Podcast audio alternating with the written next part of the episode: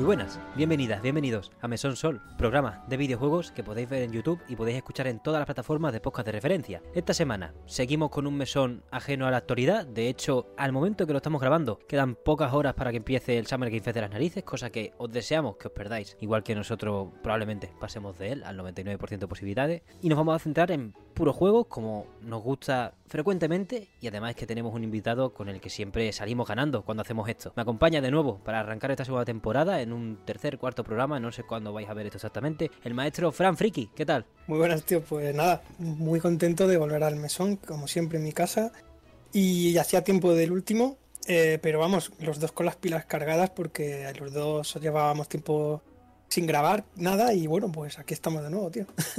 La verdad que sí, muchísimas ganas de ir cubriendo ya no solo cositas que hayan salido mientras hemos estado fuera, hemos estado sin grabar el mesón, sino cosas que se jugaron en el momento en el que estaba la segunda temporada, la primera temporada, perdón, pero que no cabía en un programa o lo que fuera. Así que, si quieres, vamos arrancando con el primer bloque del, del día, que es el más corto, Vampire Survivors. Tides of Foscari, a.k.a. el mejor DLC del año, hasta que me hasta que espabile el resto. Hasta que se demuestre lo contrario.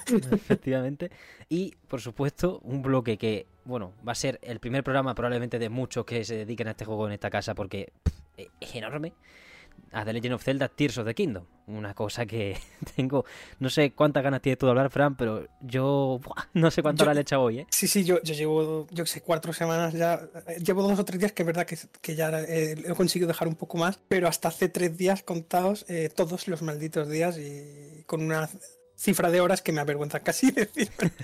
Pero vamos, bestial, bestial. bestial. Eh, el juego pinta infinito en el buen sentido y de estos que va a permitir mucho, mucho contenido a comentar con el, con el tiempo y mucha locura que hacer, ¿no? Sobre todo es importante eso. Mucha locura que hacer. Totalmente. Pues si te parece, Fran, en lugar de empezar con Legend of Zelda Tears of the Kingdom, vamos con Vampire Survivors, cortita y al pie, lo vamos cogiendo poco a poco para ir, para ir calentando. Eso es.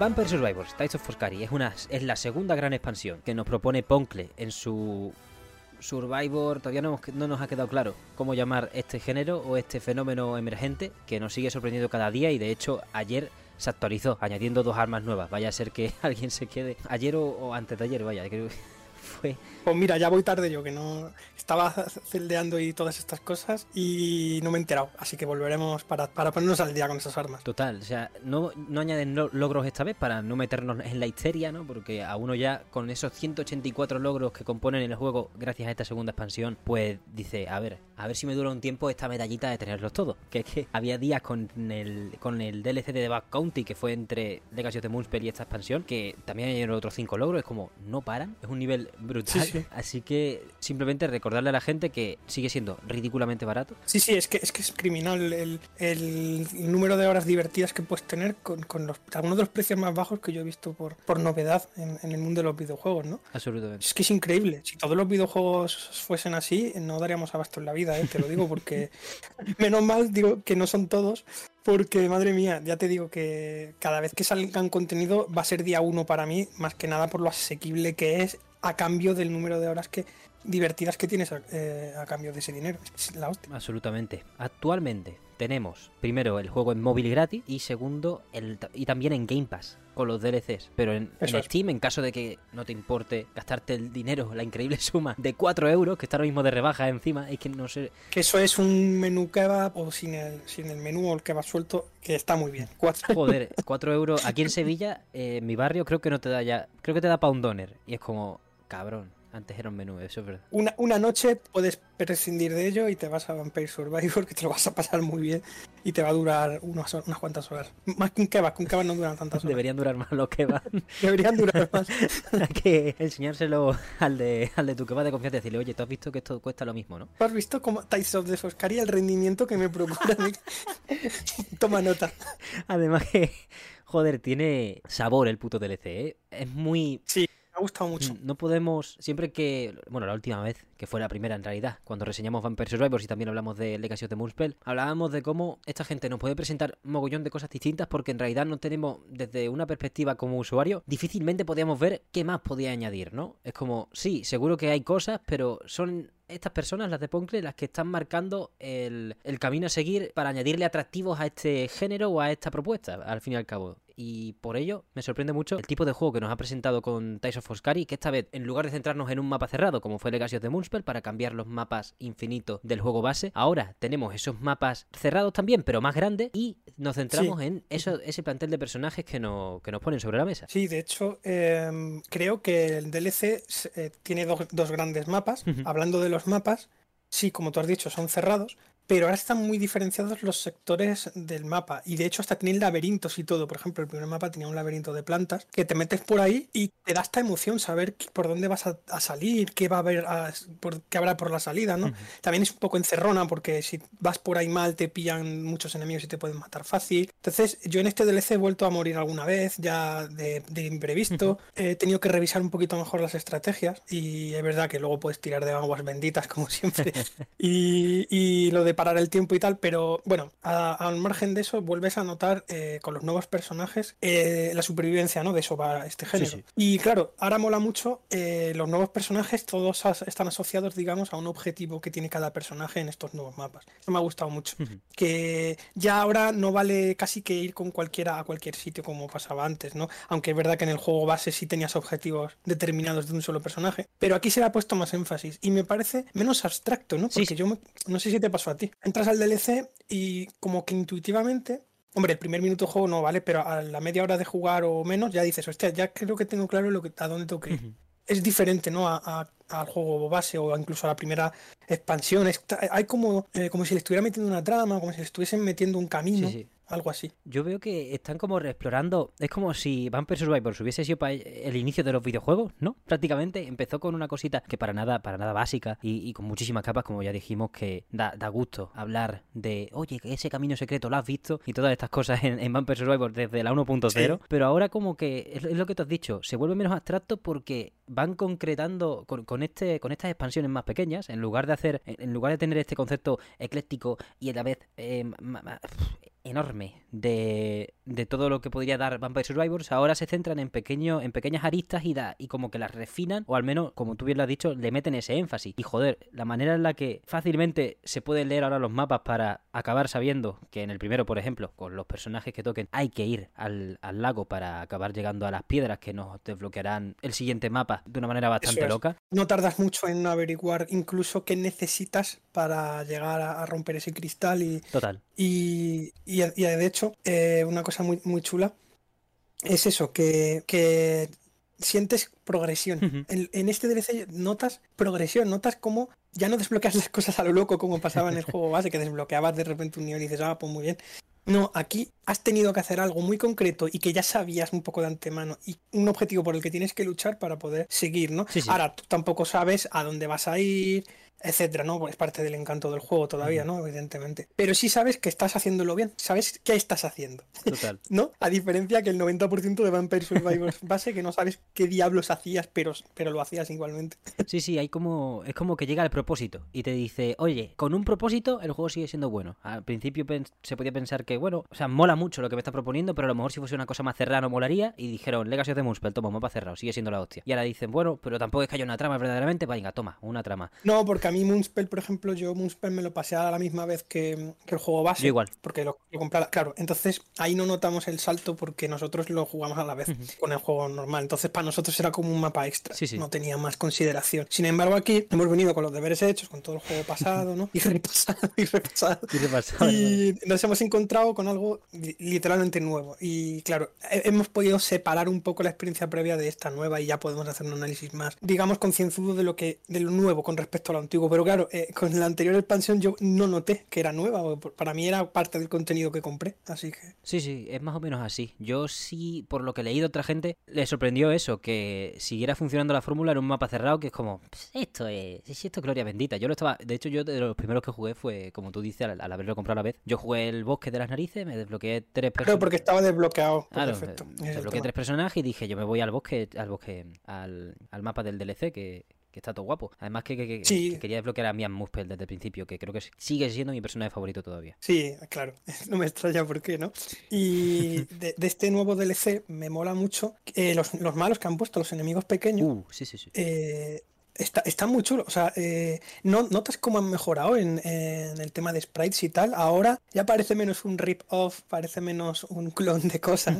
Y creo que se está labrando una personalidad bastante única, ¿no? A pesar de ser un juego que bebe de ya sabemos todos cuáles. Ahora tiene. Vampire Survivors tiene enemigos de Vampire Survivors. Yo eso lo estoy notando ya. Que el juego está teniendo su propia personalidad por fin. Sí, sí, sí, absolutamente. Y se nota, es lo que tú dices, en el apartado artístico, cuando ya ve el, el Sammy, por ejemplo, que me acuerdo que yo te lo llamé, se llama Sammy o se llama Willy. Ahora, el gusanito, el gusano. Eh, eh, sí, creo que se llama Cuando tú lo ves, dice, ahora sí. O sea, tiene, tiene más píxeles propios ese Sammy que todos los enemigos de los cinco primeros mapas. Y Hostia, muy graciosas las descripciones de este DLC de, un montón de También, el bestiario mola mucho. La gente tiene un sentido del humor muy, muy único, ¿eh? Que nosotros nos pusimos muy serios con, con, el juego, pero el juego es un cachondeo a veces, ¿eh? El juego no sabe, no ser serio cuando le toca. También de las novedades o o de lo que mejora en estos en esta expansión y va mejorando, creo, expansión a expansión. Y, le da también esa identidad, es la música, tío. Estábamos hablando antes de grabar. Me voló la cabeza, tío. Qué buena es. Abrir, yo, yo entiendo que hay muchas cosas que llaman la atención Vampire Survivor cuando lo abres o cuando abrimos una nueva expansión, es como un juguete nuevo totalmente. Pero el momento en el que tú abres el mapa y estás con el primer personaje del DLC, o no sé si antes tienes que empezar con uno de los, de los del plantel base, pero esa música, que es, luego lo miréis, es de la Filarmónica de hmm. Hungría, tío. ¿Cómo coño fichas a la Filarmónica de Hungría para una expansión de 2 euros, tío? ¿Estás loco?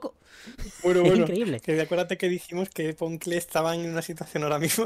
¿Te acuerdas que dijimos, Poncle ah, puede hacer lo que quiera? Sí. Poncle puede hacer lo que quiera y se ha demostrado. Pero a un puto nivel, o sea. Es que me parece una sobrada.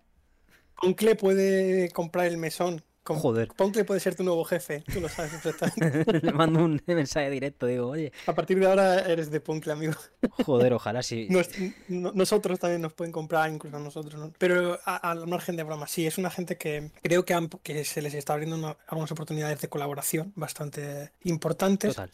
Eh, por otro lado, no se les está subiendo a la cabeza el tema porque cada contenido que están creando está cuidadosamente siendo lanzado. No, no, sé, si se están acumulando ahí los lanzamientos, ni están ahí haciendo una pelota de, actualizaciones. Todo lo contrario, actualizan muy poco y, y cuando conviene, ¿no? A, diferencia que otros muchos juegos de estos como servicio eh, que funcionan de manera periódica, que están todo el día actualizando y poniendo eh, logs eternos que no te puedes llegar a leer. No, esta gente selecciona muy bien las fechas, selecciona muy bien el timing y lo que van a meter. Entonces, creo que gracias a eso están siendo racionales en la gestión de, su propio éxito. No, no, se está devorando el éxito. Y yo creo que gracias a eso están pudiendo mimar tanto el contenido y contar con ese tipo de colaboraciones tan, tan inesperadas y tan chulas, ¿no? Y tan que saltan al oído en este caso, ¿no? Absolutamente. Ves que además yo intentaré abrir el programa con la primera canción, porque vaya, es que es un temardo. La verdad que... Increíble. Me partió el cerebro en cuatro. Absolutamente, tío. Es como... O sea, aquí lo estoy mirando, estaba buscando en Twitter para concretar y confirmar la, la esta. 56 miembros de la orquesta de Budapest, tío. O sea... A mí me sonaba eso epiquísimo, pero yo, claro, yo no, no, tengo un oído musical tampoco muy tal, entonces yo no sabía qué estaba oyendo exactamente, no sabía si era un remix de algo, no sabía si era eh, yo qué sé qué, o, música sintética, yo no sé qué era eso, pero sonaba demasiado bien. Entonces ahora, cuando me enteré de esto, dije, hostia, con razón, sonaba tan bien. Claro, es una maldita filarmónica, tío. Es como de repente tienen el presupuesto de película ¿sabes? Y, lo están invirtiendo bien, que es lo que te has dicho. Me recuerda a lo de Cuphead también, que contó uh. con una música, con una big band de jazz, que dices, wow, ya me gustaría tener esto para mí. Total, total. Increíble, o sea, hay juegos que lo están haciendo muy bien para que su presupuesto vaya a, verdaderos profesionales, pero multitudinarios, ¿no? En este caso, me, sorprende, ¿no? Que en la esfera indie haya proyectos así, de repente. Es que no te lo esperas. Te lo esperas de un AAA, pero no de un indie. Mm. Totalmente, y además es lo que tú has dicho, son buenos gestores también, no están llevando, no hay de repente cinco expansiones este año, a lo mejor hay dos y ya está, mm, las actualizaciones se llevan con calmita, de hecho, para concretar la actualización de hace poco, no son dos armas, son dos reliquias nuevas, una en el mapa del, una en cada mapa de las expansiones, uno en el de Moonspell y otro en el de el Lago Foscari, pero es como, vamos con calma, lo que queríamos probar ya. Si no, nos, si no nos hubiese llegado pasta, meteríamos lo mismo. Es lo que es la impresión que me da, ¿sabes? De, luego ya el acabado aumenta, ¿no? Esa filarmónica, todas estas cosas más tochas. Pero esas dos reliquias que hay en esta en este parche a lo mejor llevan hechas desde o eran ideas y bocetos desde la 1.0 y poco a poco se van implementando y tal. Eso es, yo he notado eh, que han querido hacer hay una, hay una conexión entre lo que quisieron hacer con el jefe final de, lo que es el Vampire Survivors base, con el jefe final que han puesto en, este DLC. Hay una. Yo lo noté similar el cómo se llega a esa, a esa situación, ¿no?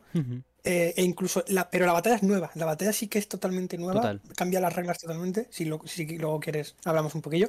Pero simplemente lo quería ejemplificar como que no se han olvidado de, de dónde vienen, de cómo, en qué consiste Vampire Survivor.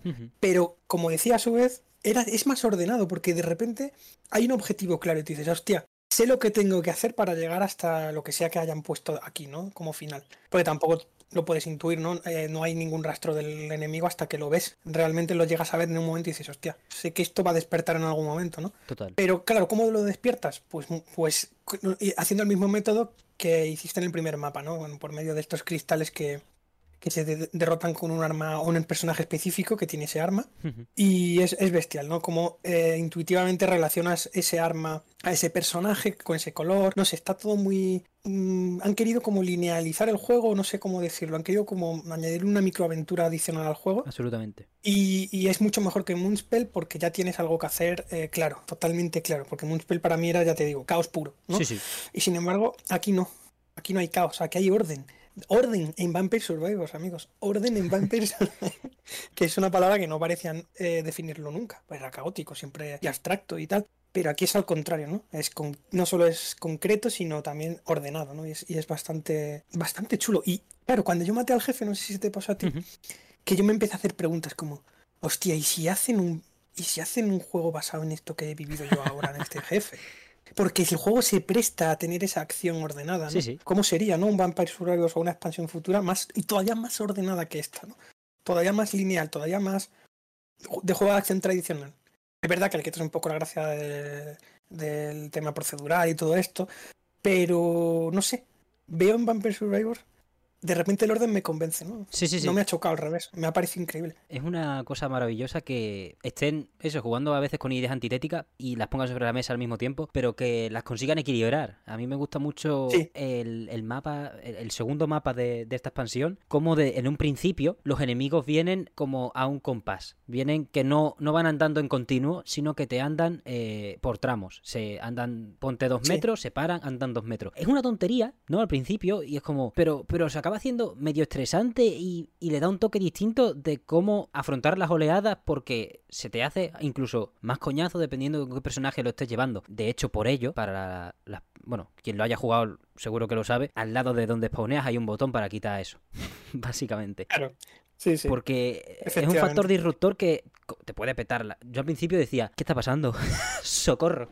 No, no, no me molaban nada, porque además ahí, en, en, ese mapa, lo típico que también al ser más lineal, te invita mucho más a recoger los objetos del mapa, que es algo que a lo mejor te salta en muchas runs de Vampire Survivor. Sí, porque no te, no te interesa llegar hasta las, flechas estas que te invocan a los magos, estos pesados que tienen tanta vida. Total, por ello, al coger todas esas cosas, adquieres una cantidad de maldición, creo que es la máxima que puedes adquirir dentro del juego, como un 259%, si no recuerdo mal. Lo, verá la gente en el gameplay que pondré de fondo, no por nada, sino porque como ya está grabado. Pero es como en este mapa, que van los enemigos acompasados raros, encima puedes acumular y probablemente acumules sin querer queriendo el máximo porcentaje de acumulación que puedes acumular en el juego, se vuelve un baile demasiado loco, tío, cuando te intentas batir el cobre en esas primeras partidas que no sabes ni que está el botón para que anden normal y solo tienes en la cabeza ese propósito que tú bien ilustraste antes, que básicamente es con cada personaje ir eliminando los cristales que les corresponde por su arma, que al final creo que la tenías que tener evolucionada al máximo, ¿no? Para... Sí, tenías que haber conseguido el grado 2 para poder reventar el,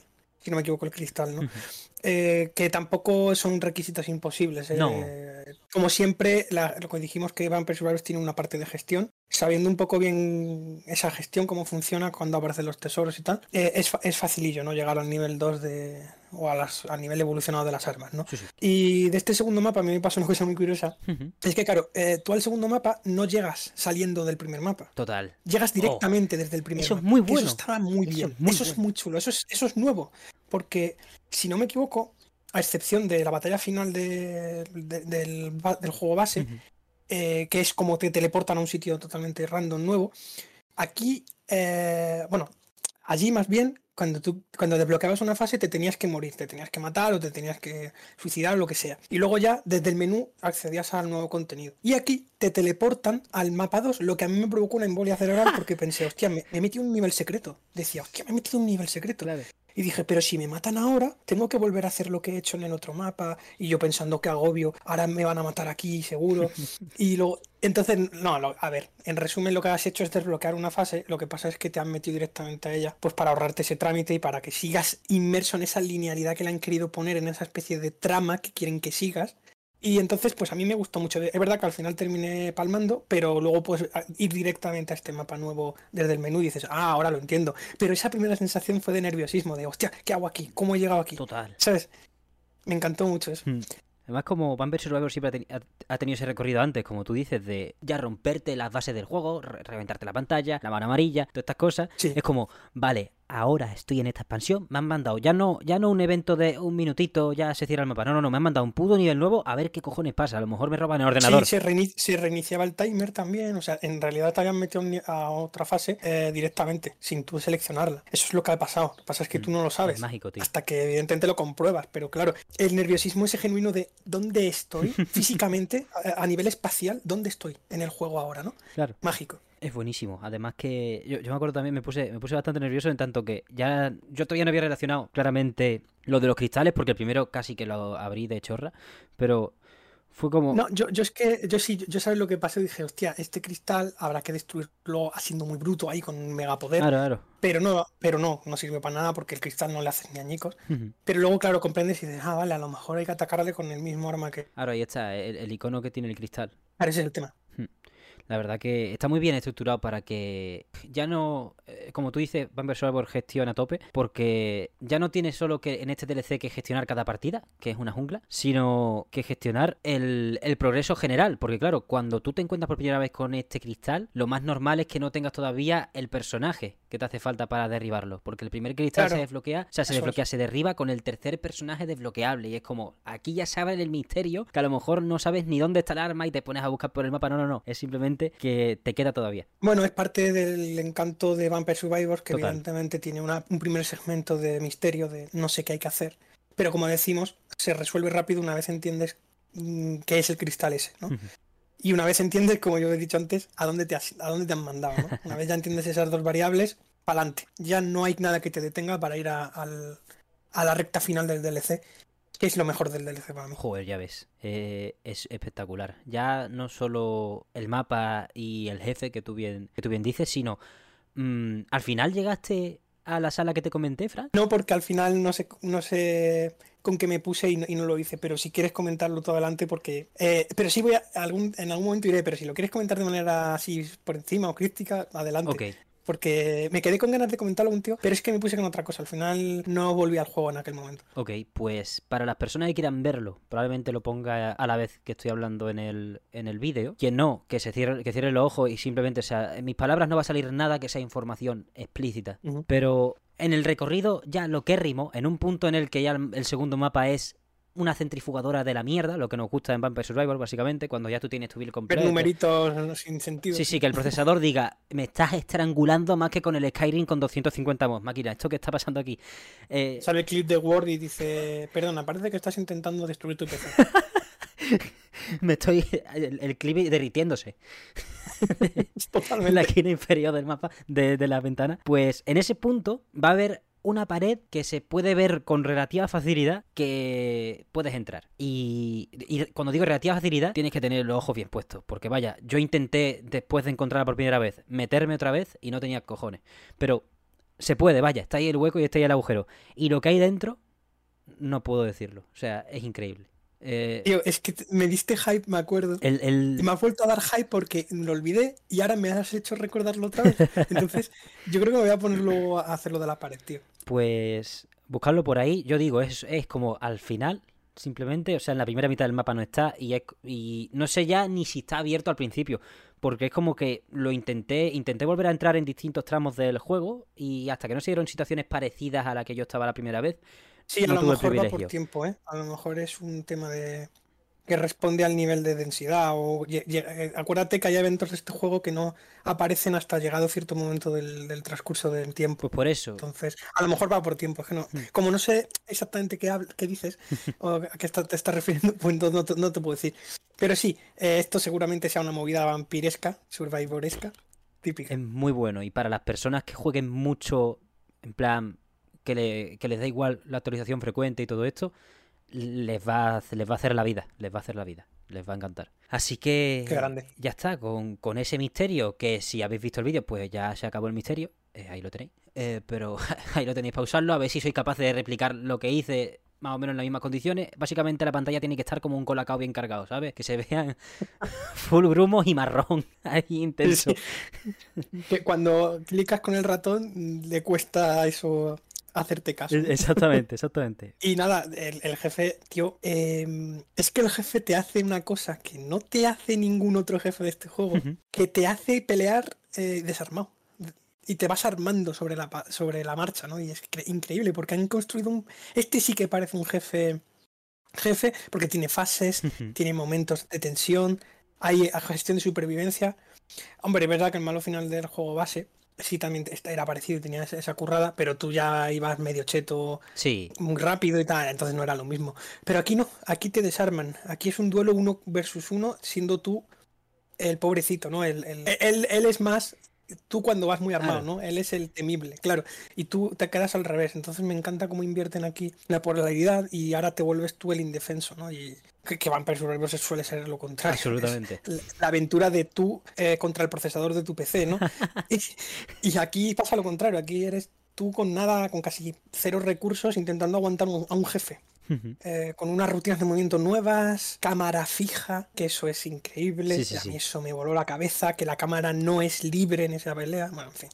Un peleón, me gustó mucho. Me dejó con ganas de bastante más. Eh, entiendo que esa fórmula les ha gustado y, y espero verla en más casos, ¿no? Pero bueno, Vampire Survivor. También, eh, lo mismo te digo que espero eso, que lo mismo te digo que ojalá otra cosa que no me espere. Absolutamente. Que, ¿cómo, ¿cómo lo van a controlar? O sea, el siguiente, la siguiente expansión va a ser tan buena. Aquí no dan de comer bien. Vamos, van para arriba, es que van para arriba, es que, es que van para arriba. No se puede decir que estén flojeando. Para nada. Es que tienen ideas que, que no han metido, pues por. O porque no quieren saturar el juego de contenido, o porque se les está ocurriendo ahora, o lo que sea, pero bienvenidos sean todas esas ideas descartadas o, o a la espera, ¿no? Que, que tengan ahí en barbecho. Joder, ya ves. Qué ganas, qué ganas de ir viendo, qué ganas de ir viendo. Eso sí, que se tomen su tiempo como quieran, que de momento en las últimas, la última nota importante que hay en Steam, si no recuerdo mal, hablaban de varias cosas. Y hablaban primero de una serie de animación que quieren hacer, que la van a hacer con el productor de la peli de Sonic. Bueno, el, el tráiler del DLC está guapísimo, no sé si te acuerdas. Por eso, quería, animado. por eso por ahí quería yo ir, porque los trailers del primer y segunda expansión ya tienen su parte animada que estaba dándole, bueno, imagino que ese es el típico tantear el terreno, ¿no? Para ver Claro. cómo casaba y cómo casaba en la gente, y hombre, yo me fumo esto doblado. Básicamente, típica Ya ves, yo me lo vería tres veces. serie de acción basicota, Y- tío. Puta madre. Y si la serie puede poner a tope mi procesador, pues mejor, ¿no? Ya ves, que, que la tele se ponga caliente, 80 grados, por favor. Exactamente, si, si, no, si no explota el dispositivo en el que se está ejecutando eso, no lo quiero. Iremos viendo qué nos van contando, pero eso, estaban muy contentos porque habían aprobado la producción de la serie de animación y también que poco a poco estaban migrando lo que tú dijiste en el, en el programa de la reseña de Vampire Survivor, lo de pasar la versión de móvil entre comillas a PC sin perder la esencia, lo estaban haciendo, estaban viendo un progreso más razonable del que esperaban, dentro de que no tienen fecha y que eso será duro. Recordemos que yo creo que aún no está, pero en móvil, eh, perdón, en PC todavía no, no está el motor migrado de, de la versión de móvil, que es más óptima por lo que, por lo que parece. Eh, pero claro, la de móvil va, va más retrasada con respecto a la de PC en cuanto al contenido. Eso sí. evidentemente. No están manteniéndolas al mismo tiempo. Lo cual, mm, oye, me parece bien porque hay muchos otros co- compañías y juegos que intentan lo mismo, intentan mantener todo a la vez actualizado y no pueden. Total. O tienen una cantidad de fallos eh, repartidos por distintos sitios que no, no, dan abasto. Y esta gente está siendo razonable incluso con, con su propia capacidad de corrección y de, y de desarrollo, ¿no? Por decirlo así. Es que me gusta mucho cómo está trabajando esta gente. Es que son un modelo a seguir en cuanto a cómo repartir un contenido y qué cuidar primero, qué evaluar primero, qué lanzar primero. Vamos, es que son un modelo a seguir, es que son la hostia. Totalmente, tío. Es que es lo que más me flipa es eso. Que, lo estén llevando tan a la perfección. Porque tú puedes tener un hit indie y a lo mejor el, las personas al cargo no, no, hacen nada en cinco años porque, claro, fue su proyecto y ahora están explorando otras opciones. Y esta gente está llevando en vivo un, no, no, voy a decir un producto porque esto es una obra de arte, es una cosa más increíble, pero están llevando una marca o una convicción, una manera de hacer las cosas en vivo cada semana, que es como, es parte del juego, tío. La gestión de Vampire Survivor que tú tienes en tu partida la tiene esta gente a nivel en la vida real. En la vida real, tío. Es como. Nada más que les queda pues hacerse con el planeta Tierra. Ya ves tú. pues nada, nada. Recomendamos mucho, aunque ya no debe quedar mucha gente fan que no lo haya probado. este contenido nuevo, pero a quien no lo haya hecho o que espere si quiere más contenido, porque esto te lo fumas en cuatro ratos como te dé por ahí. Total. O que se lo juegue ya, porque por el precio que hay ya digo que, que, es, que, que es, eh, es, un insulto, es como... Yo me siento que he robado. ¿Sabes? Así. Yo, yo, es que yo, yo, todas las horas que juego a este juego siento que les he robado, tío. Es como, joder, perdonad, ¿eh? O sea, perdonad. Perdonad por solo haberos pagado, creo que 7, 8 euros en total. Y ahí están, vaya, lo que tú has dicho. Falta, falta muy poca gente por probarlo. De momento en Steam, cuando nosotros lo subimos, creo que eran 130.000 reseñas positivas. Ahora son 187.000 personas que han dicho, yes, este juego es el mejor de la historia. Joder, madre mía, tío. ¿Cuántos mesones habrán hablado ya de esto, no? Por ahí, podcasts y que gente. Pero bueno, nosotros somos nosotros, eso es lo bueno, que, que la gente no se amedrente porque sea un contenido viral o porque sea un contenido muy extendido. Hay encanto detrás de este fenómeno de masas. Hay un encanto único. Y que esté siendo un fenómeno de masas es directamente proporcional o causa directa de que sea un juego bueno, ¿vale? Es que ese es el tema. Absolutamente. Yo creo que todo el mundo acertaría instalándose Vampire Survivor ahora, no seremos los primeros ni los últimos en decirlo, así que simplemente uníos a la lucha y disfrutad. Y sobrevivid. Y sobrevivid. Eso es lo más importante. Y ya está, eso lo tenéis en. Repasamos otras plataformas. Está en Xbox, en Game Pass, con los DLCs incluidos, en PC, en móvil, gratis. Ya está. Nada más. Una, una maravilla. Ya habéis escuchado todo lo que podemos decir y eso que hace un montón que lo jugamos. Nos llegáis a pillar. Ya, si es que esto tendremos que haberlo grabado, yo no sé ni cuándo, eh, por tenerlo fresquito. Pero bueno, mira, mientras lo hemos estado hablando, yo me, me he acordado de todo. Sí, tío. sí. Ha sido mágico. Porque es que caló realmente el contenido eh, nosotros, ¿no? Entonces es fácil recordar algo cuando te ha gustado. Totalmente. Y en este caso nos encantó. Además tiene unos rasgos muy marcados frente al juego original y a las primeras expansiones, entonces es muy fácil pillarle esa, esas virtudes diferentes. Claro, se, separa, se desmarca, como decíamos, se desmarca de decisiones bastante rígidas de que tenía el anterior. Hace cosas nuevas, entonces por eso es fácil recordar esas cosas nuevas. Pues Fran, pasamos ya si quieres entonces. Iba a decir al pelotazo de la, del programa, pero es que acabamos de hablar de Vampire Survivor Tides of Fury. Quiero decir, este programa tiene un nivel. Un respeto, un respeto. Claro. Un respeto. O sea, pasamos de un bombazo a otro bombazo. Es así, o sea, vamos de. es que yo qué sé, qué bien alimentados estamos, tío. Yo, vamos, o sea, a mí sí me alimentan así de bien. Yo no quiero ser productivo nunca más. Absolutamente, tío. Que me, que me den una paga y ya está, tío. por, por vivirlo. Yo ya te digo, a mí me meten en un cuarto. Me dicen, mira, te llega esto, esto y esto. ¿Quieres algo de fuera? No, no, señor, estoy perfecto. Así, me quedo. Una vía con suero fisiológico, ya está. Con eso voy. Exacto, y para adelante, a viciar como, como cabrones. Nos falta el suero, pero la idea está ahí, ¿eh? O sea. Sí, sí, sí, absolutamente.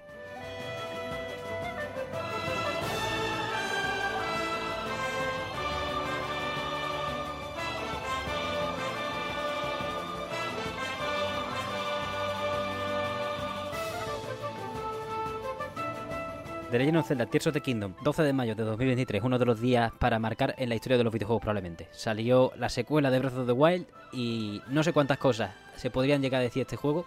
Yo llevo 95 horas jugadas y no me lo he pasado. O sea, vamos, me he hecho los cuatro templos, los geoglifos un montón, pero he entrado tan de cabeza en el mundo, he hecho tantas misiones secundarias, la lista no tiene sentido. Ya, ya, es que estás haciendo una secundaria y de camino a esas de camino a esa resolución hay otras cuatro. Ah, total. Y de esas cuatro hay otras cuatro. se ramifica. Yo llevo 165, creo. Nice. Si no me he contado mal. Ya me lo pasé. Eh, y tú has dicho 12 de mayo. Y he visto el calendario ahora mientras grabamos y es 8 de junio. Y yo te iba a hacer una pregunta. Que también es una pregunta retórica. ¿Qué ha pasado, tío? O sea, ¿por qué es, por qué es junio? No, no me he dado ni cuenta, tío. Y a pesar de trabajar y todo, ¿eh? es que no me he dado cuenta. Mm. Yo es- era 12 de mayo. Pues para mí la mitad de mayo no, no, ha, no ha pasado en el mundo real. He estado en Zelda, yo esta- he estado en el subsuelo y iluminando raíces. Yo no sé, yo no sé qué ha pasado en el mundo. Ha habido. Para mí han sido poco menos gracias al calendario universitario. Menos mal que te dejo de ver en un buen tiempo. Eh, Claro, los, univers- los universitarios tienen la excusa de la universidad. Yo- bueno, yo trabajo y tal, vale, tengo el trabajo, pero como teletrabajo, Ah, amigo. Claro, eh, yo las esperas del transporte público ya por, por suerte me libré de ellas hace mucho tiempo, pero hostia, eh, al tener esa facilidad de terminar de currar y empezar a jugar ipso facto, pues no he, no he vivido. O sea, Claro. es- mis, mis funciones biológicas básicas se han mantenido, pero yo no he existido. Es así, ¿eh? Yo tuve. Es Yo no tuve este mes en blanco, pero sí 10 días en los que dije, ¿qué? ¿Dónde estoy? Claro, Sí, porque era como, tampoco estaba el mesón, entonces era como, yo, yo el año que, hemos, que he tenido de mesón he vivido prácticamente, no voy a decir que he vivido prácticamente para él, pero sí que como los domingos eran el día en el que empeza- empezaba la semana, no los lunes. Y, y era Claro. como, ya no hay mesón, ha venido este juego, de repente es eh, 21 de mayo, ¿qué ha pasado? Manín. O sea, de repente tengo que empezar a pensar otra vez en el mesón, en, en la semana final de exámenes y tal, y digo, ¿qué? No, yo, yo esto es... Esta es la parte 7 del 12 de mayo, no es 21. Está, está usted equivocado. Exactamente, la parte 7 es así que eso me ha pasado a mí, ¿no? Que es un juego tan sumamente entretenido Brutal. que, que- que hay- hay- evidentemente uno puede, hacer, uno puede hacer las disertaciones más increíbles que se puedan hacer sobre, sobre Tears of the Kingdom, su impacto, sus reglas mnemotécnicas impresionantes, sus físicas, pero es que por debajo de todo eso, eh, lo que mejor define a Tears of the Kingdom es, es, es entretenido, es divertido, ¿no? Es lo que siempre nos gusta a nosotros mucho remarcar en, en la que es la sencillez al final que extraes de lo que de lo complejo, ¿no? de lo que juegas. Y Zelda, a pesar de ser un juego complejo hasta sus entrañas, eh, lo que te queda, el pozo que te queda, es que te lo has pasado como un niño y, te has divertido mucho. Entonces, a mí cuando me dicen, ¿cómo resumirías eh, Tears of the Kingdom? Bueno, aparte de, de, de experimentación, ¿no? De combinatoria entre diferentes cosas, diversión, ¿no? Como su gran, tercer pilar o lo, como lo queramos llamar, ¿no? Experimentas mucho, juegas mucho, pero te lo pasas muy bien. Siempre, ¿no? Y partes aburridas no. O las omites mentalmente o, o- o enseguida te pones a hacer algo más divertido y se te pasa. Sí, sí. Por lo tanto, es puro gameplay, ¿no? Lo que, no lo que te queda en la cabeza. Es, es puro gameplay, tío. Es lo, es es que tú has dicho. Porque a mí me está gustando mucho la historia. Y es verdad que ya la, ya la defenderé cuando me la acabe y me la empape. Y me gustan mucho la- las tramitas internas en cuando vas a una aldea y tiene y todas las misiones secundarias están como entrelazadas. Que Breath of the Wild, aunque a mí me encanta igual. Y, me- y- y antes de que saliera este juego, yo decía, ¿mejor juego de la historia? Este. Ahora tengo que decirlo al contrario. Pero No, claro, es que las cosas cambian. sí, sí, sí. Total, total. Y a mí me ha pasado mucho que con perspectiva. Hombre, Breath of the Wild ya tiene seis añitos. Sí, sí. Yo la última vez que jugué a Breath of the Wild en serio fue hace cinco años cuando que me puse de nuevo con los DLCs y demás. Pero hace cinco años y pico que no tocaba el mundo este de Breath of the Wild y, y Tears of the Kingdom. Y ahora con Tears of the Kingdom hay ideas que me han envejecido súper bien de, de Breath of the Wild, como que se me han sentado en la cabeza. Por volver a esta Hyrule por segunda vez, es como que te sienta mejor lo que has vivido hasta ahora, hasta ese momento. sí, sí. Y por otro lado también pasa lo contrario, que dices, hostia, es que esto está mucho mejor ahora, o esto eh, lo han revisado y ahora mola más. Y yo creo que las misiones que tú dices es una de las cosas que han revisado. ¿eh? Sí, sí, sí. Han tocado de manera, no sé qué tecla han tocado de, de la resolución de las secundarias, Ujú. más sentido lo que haces, o, o por qué lo haces más bien, ¿no? Porque lo- las tareas que haces, bueno, son muy variopintas, o sea, que puedes hacer de todo. Tío, me encontré una misión que dices, yo, tío, esto, me, me metí en una cueva eh, ahora hay un montón de cosas, por cierto, luego lo comentamos, Buah. pero me metí en una cueva y había un señor ahí eh, naufragado en medio de la cueva. Oh, oh, oh, la he hecho, la he hecho yo también. Sí, sí, sí. Y sí, seguro, sí, ¿no? Y entonces te dice, "Oh, tengo que llegar hasta mi compañero que, que, que está más adelante. Y entonces le dices al tío, vale, montate en el barco. Eso tienes tú que decir, montate en el barco, ¿no? Cuando sí, tú sí. crees que, está- que estás listo para llevártelo. Y en la cueva la peculiaridad que tiene es que el nivel del agua sube y baja. Ahí está, Eh, ahí está. Entonces, lo que pasa es que cuando baja el nivel aparecen una- unas rocas enormes y claro, el tío se te, se te, naufraga, vamos, te naufraga el barco, te pegas un ostión terrible y el tío en cuanto vuelcas un pelín ya se pone... Es muy tiquismiquer nota, ¿eh? Sí, es muy tiquismiquidad y, y tienes que volver a empezar. Pues me hizo mucha gracia porque es una secundaria que no tiene ningún tipo de peso alguno Total. para el argumento. Pero, Pero me gusta porque te cuenta una pequeña historia de, de dos compañeros que se han perdido en un sitio y tienes que ayudar a uno a lle- a llegar al otro, ¿no? Y lo mismo que hay tramas así independientes como esa, luego las hay interconectadas, como todo lo que pasa en Hatelia. Buah.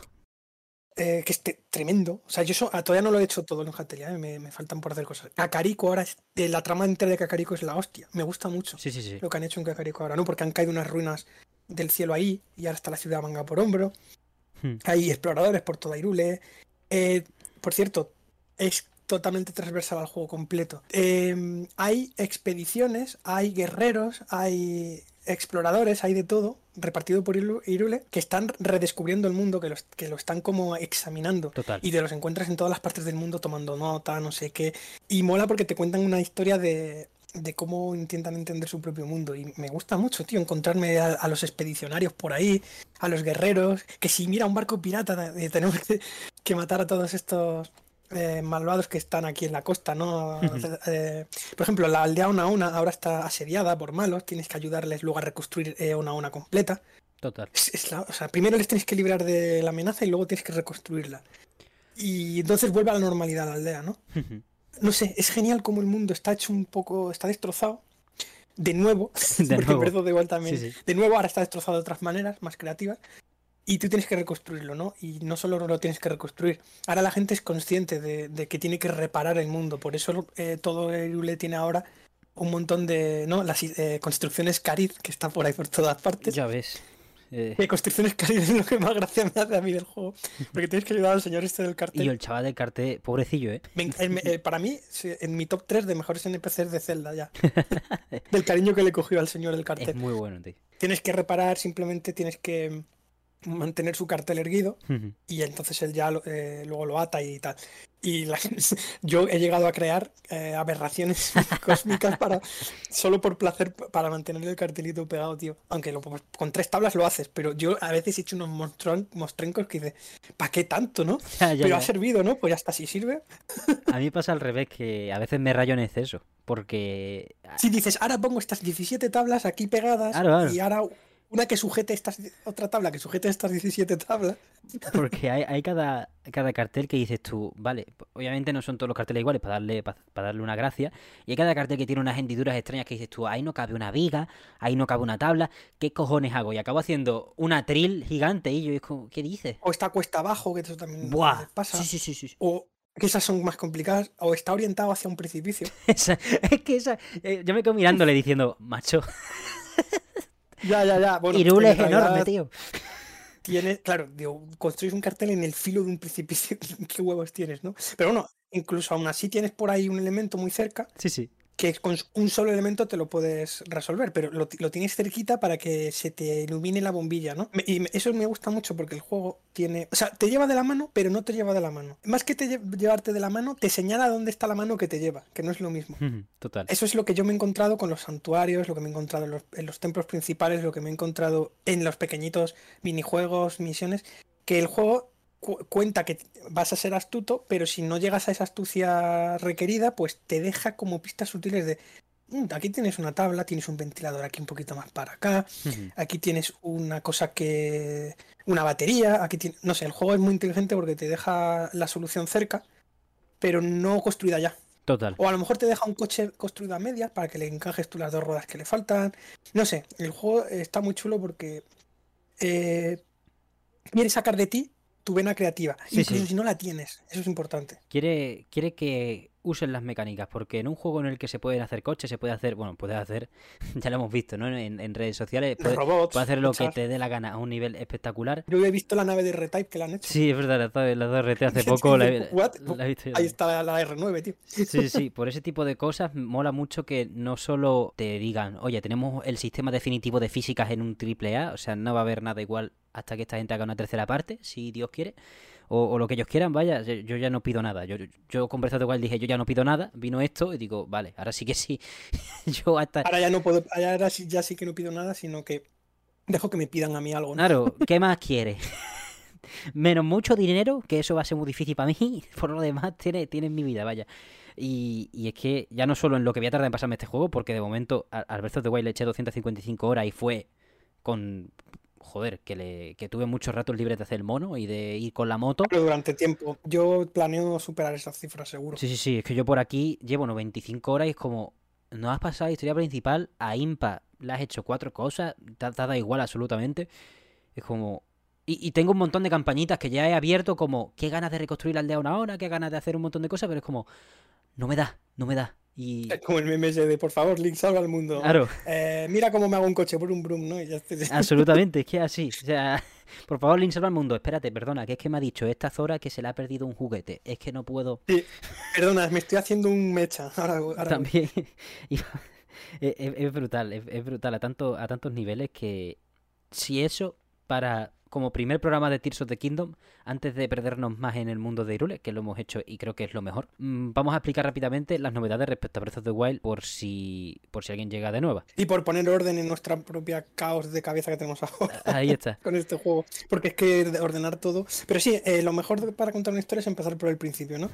Entonces, mm, a nivel mecánico, ¿no? Por ejemplo, es lo que quieres comentar, ¿no? Sí. Las diferencias más básicas. Bueno, sí, primero empezamos con las similitudes, que yo creo que va a ser más sencillo, ¿no? Estamos en la misma Irule, básicamente, el mapeado es reconocible, y la estructura de avance es también muy similar, ¿no? Tenemos cuatro grandes zonas, eh, un final al que puedes ir cuando quieras, una isla tutorial del comienzo, ¿no? Una especie de lugar tutorial, y una, una trama principal que seguir, ¿no? Eso hasta ahí bien. Luego, además del mapa normal, tenemos otros dos mapas nuevos, el cielo y el subsuelo, ¿vale? Buah, El sistema de cuevas, tío, del, de Irule. no tiene sentido, es demasiado bueno. No tiene sentido, que las cuevas son increíbles, cómo conectan ahora las zonas que, que en, en Breath of the Wild eh, sucedía que no había casi cuevas, o yo no las recuerdo, y aquí sin embargo está petado, tío, por todas partes, ¿no? Entonces, esas son las similitudes, ¿no? Digamos, el, el- el sitio físico por el que te mueves y, y un poco lo que espera el juego de ti, lo de los cuatro territorios en el orden que tú quieras, las atalayas siguen existiendo, el cómo re- revelas mapa, Muy bien reinventadas Bueno. las atalayas, eh, me encanta, tío. Sí, las, las, las atalayas las, las han convertido ahora en un trampolín gigante, ¿no? Eh, y, ah, bueno, y cómo se entra a las atalayas, hay algunas que me encanta lo que hay que hacer para entrar, ¿no? Sí, sí, sí, las misiones de Guapísimo, atalaya. Son puzzles, de hecho, son, las atalayas son puzzles ahora. Sí, que bien. además no son misiones, directamente te ponen la situación y te dice, tú ya te dispones. Búscate la vida, eh, por ejemplo, muy abstracto, ¿no? A mí me gustó la, la que más de las que más me gustaron fue la de la lluvia, eh, que es como, vale, es- hay unos espinos alrededor de la atalaya, pero está lloviendo. ¿Cómo quemo esto? Claro.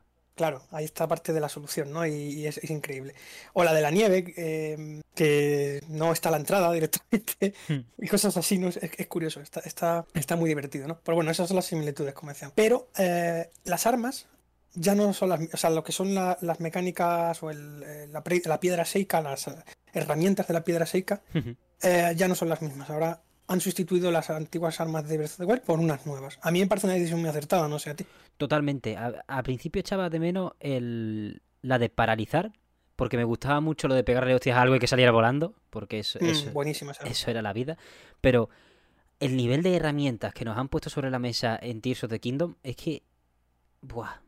No sé por cuál quieres empezar La tú, ultramano. pero es que es Sí, eso. la. La, la puta ultramano, tío. A ver, la ultramano es que han hecho una cosa muy inteligente. Es que la ultramano tiene peso de- en, en la historia además. Es una herramienta Claro. que es, yo creo, la única de, casi la única, bueno, no, porque la, la de atrasar el tiempo también te la presentan en una cinemática, pero es, es más secundaria en la historia. Sí, sí. La ultramano es la importante porque es eh, la mano derecha de Rauru, literalmente su brazo derecho. Es el arma que tú llevas en el juego, ¿no?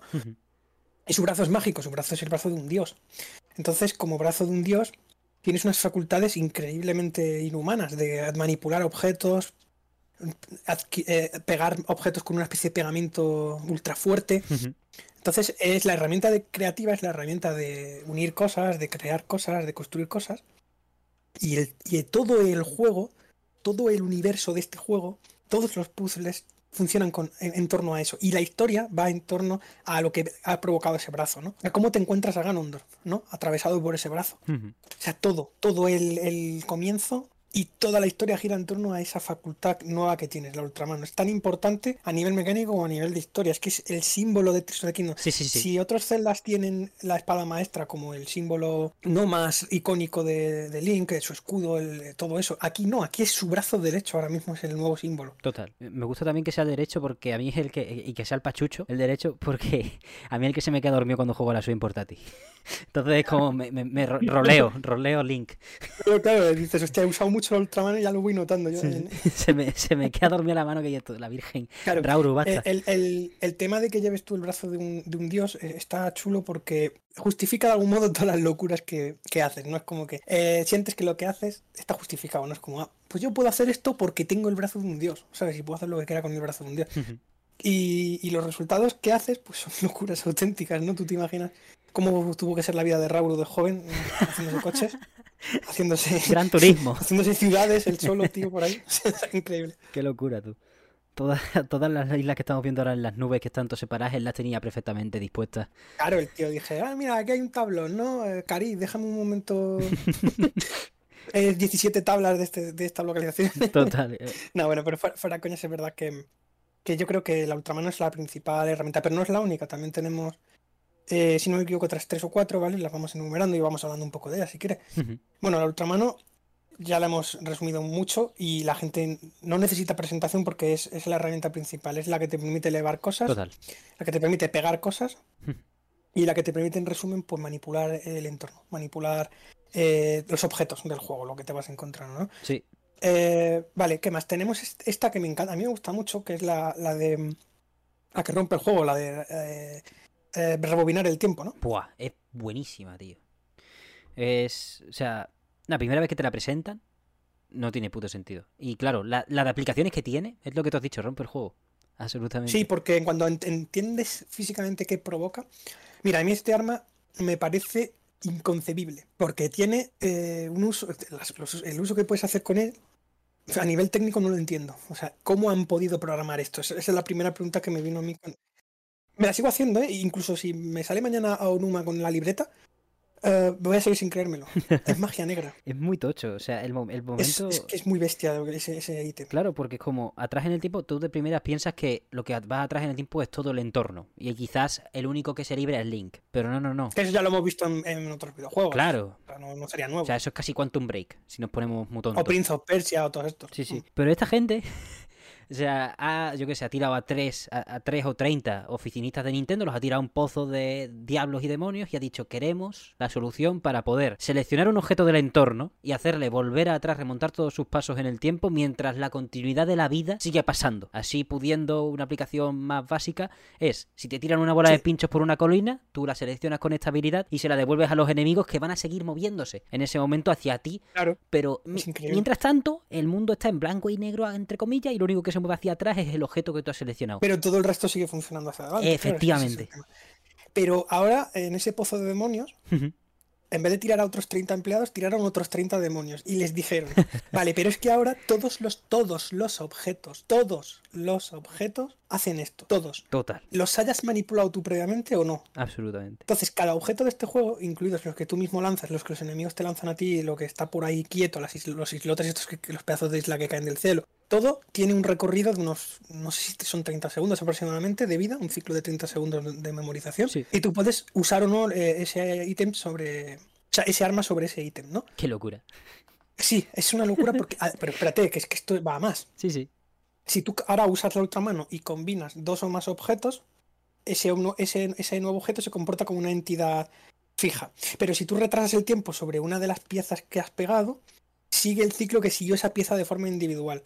A no ser que tú manipules el nuevo conjunto de nuevo. Entonces ya todo el conjunto se comporta como una entidad nueva.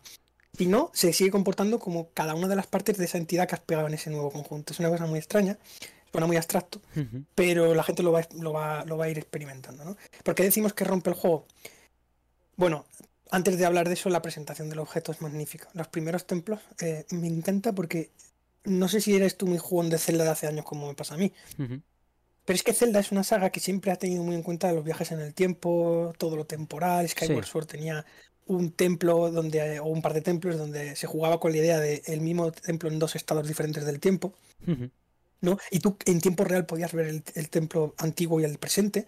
Los Oracles también juegan mucho con esa idea. Ocarina of Time ha jugado con la idea del mismo mapa en dos épocas diferentes. Eh, Mayora, eh, su centro es el tiempo, es las 72 horas que tienes para completarlo. Total. Pues este juego ha vuelto a la temporalidad. Me gusta mucho cómo ha vuelto a la temporalidad. En este sentido es una temporalidad física, es decir, eh, afecta a los objetos simplemente. No afecta, bueno, incluso la propia historia también va de viajes en el tiempo y demás, pero Sí, tú sabes a lo que me refiero, ¿no? A, a puzzles y entorno y mundo sí, sí. a través de- del rebobinado del tiempo, ¿no? En este sentido, eh, lo ves tú físicamente y lo provocas tú, ¿no? No es por historia ni es por ni es por eh, temática de un templo, no.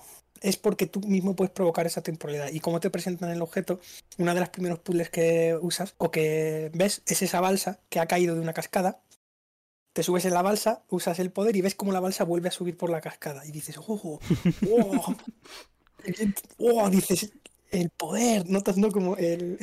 Yo, yo lo resumo en, en, tío, me volvió, me metí unas mariposas en el estómago de, Sí, hostia, que ha vuelto a el, el- el tema de, de esto de del tiempo, de, de tocar el tiempo, de, solo que de una manera más creativa, más instantánea, vamos a decirlo, más en tiempo real. Y por eso quería hablar de esto antes de, de presentar lo de la rotura, porque si tú em- comprendes qué ha pasado con la balsa, enseguida te empiezan a venir ideas raras de, hostia, ¿y si hago esto? Tal, y luego ya comprendes, ¿no? En la jugada que todo el mundo... Ese, ese proceso mágico por el que todos hemos pasado, que no nos han explicado, pero hemos llegado nosotros. Tú te puedes subir a cosas que has elevado con la ultramano y te puedes hacer tus propios ascensores, ¿no? Con, con, con la ultramano más el ítem de rebobinar. Ahí está. Increíble. Y a eso llegas tú solo porque empiezas a entender físicamente cómo funciona el poder de rebobinar, ¿no?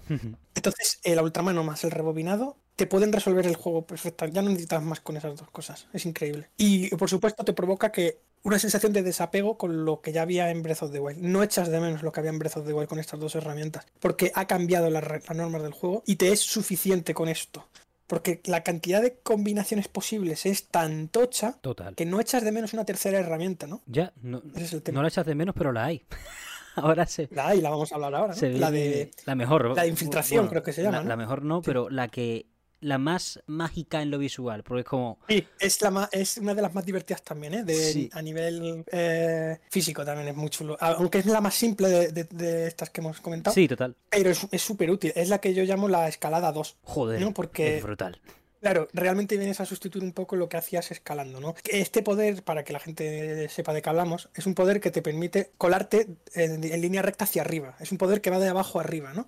Y te permite salir por superficies sólidas de abajo a arriba. Es como si te. Es como excavar, pero al contrario, es como cavar hacia arriba, ¿no? Em, solo que se hace de forma casi instantánea y apareces por ahí, te asomas la cabecita por, por la, por la parte de arriba y tú eliges si sales o no sales, ¿no? De hecho, han escondido hasta cologs. No sé si has encontrado algún colog de estos. Que hay cologs que se resuelven así. Ah, Es que hay poquitos, pero eh, por ejemplo, tú vas por un túnel del juego o vas por debajo de un techo y si, si tú miras al techo, te Ah, sí, un tronco sí, de sí, lo he color visto, sí, lo he pegado al techo. Bueno, pues si tú atraviesas el techo con esta función y sales por arriba, te sale el color, ¿no? Pues bueno, es una de las funciones más chulas porque, tío, eh, yo la escalada siempre me ha gustado mucho. De hecho, se usa bastante también en este. Sí, igual. Joder, pero cuando tú te encuentras que hay un, un- un saliente que, que te hace un poco de techo, dices, "Pf, ¿quién va a escalar por aquí? Subible. Coge. Subible, exactamente. Su- Lo primero que hace es L, seleccionas el poder que está arriba, eh, con la palanca derecha, ¡pam! Eh, la, la cámara se reorienta desde el suelo y Mm. dices, en verde, para arriba, chaval. Vamos, es como tocar el 7 de un ascensor o el 8. Hala, sú- súbeme, no quiero subir manualmente, súbeme. Y todos los templos que se pueden sortear la principal, bueno, o el propósito que te pone sobre la mesa el templo, buscándote la vida para atravesar techos, inventándote techos incluso. O sea, yo he llegado a hacer coches para ponerlos rectos de canto Para poder usarlos de. de- ¿no? para de- atravesar de la rueda. Como, ¿qué dice, tío? Es increíble. Eso está muy chulo. A, a mí me, me ha gustado mucho algunos puzzles de este juego que. Eh, es que son los de los mejores, de los más satisfactorios son los que resuelves con este ítem porque Sí, sí, sí. sí. no es, no ex- o sea, a nivel físico no existe la solución al principio. Dices, hostia, ¿cómo subo hasta ahí, no? Claro, y dices, hostia, ¿y si pongo una caja aquí arriba y la uso como plataforma sobre la que salir? Y así estoy más alto que antes. Entonces ya empiezas a, te empieza la cabeza a funcionar. Este Zelda tiene una cosa muy. Notas como si te engrasan las neuronas jugando este juego. Mira que, mira que ningún puzzle me ha parecido más complicado que otros de la saga, ni más atrevido. Pero como son tan constantes, como son tan. mm, iba a decir no repetitivos, sino repetidos, ¿no? Que se van que se van sucediendo, no sé, multitudinarios, es lo que quería decir, Sí, ¿no? Que hay un y- van en continuo, ¿Vale? son muy fáciles de enlazar. Exacto.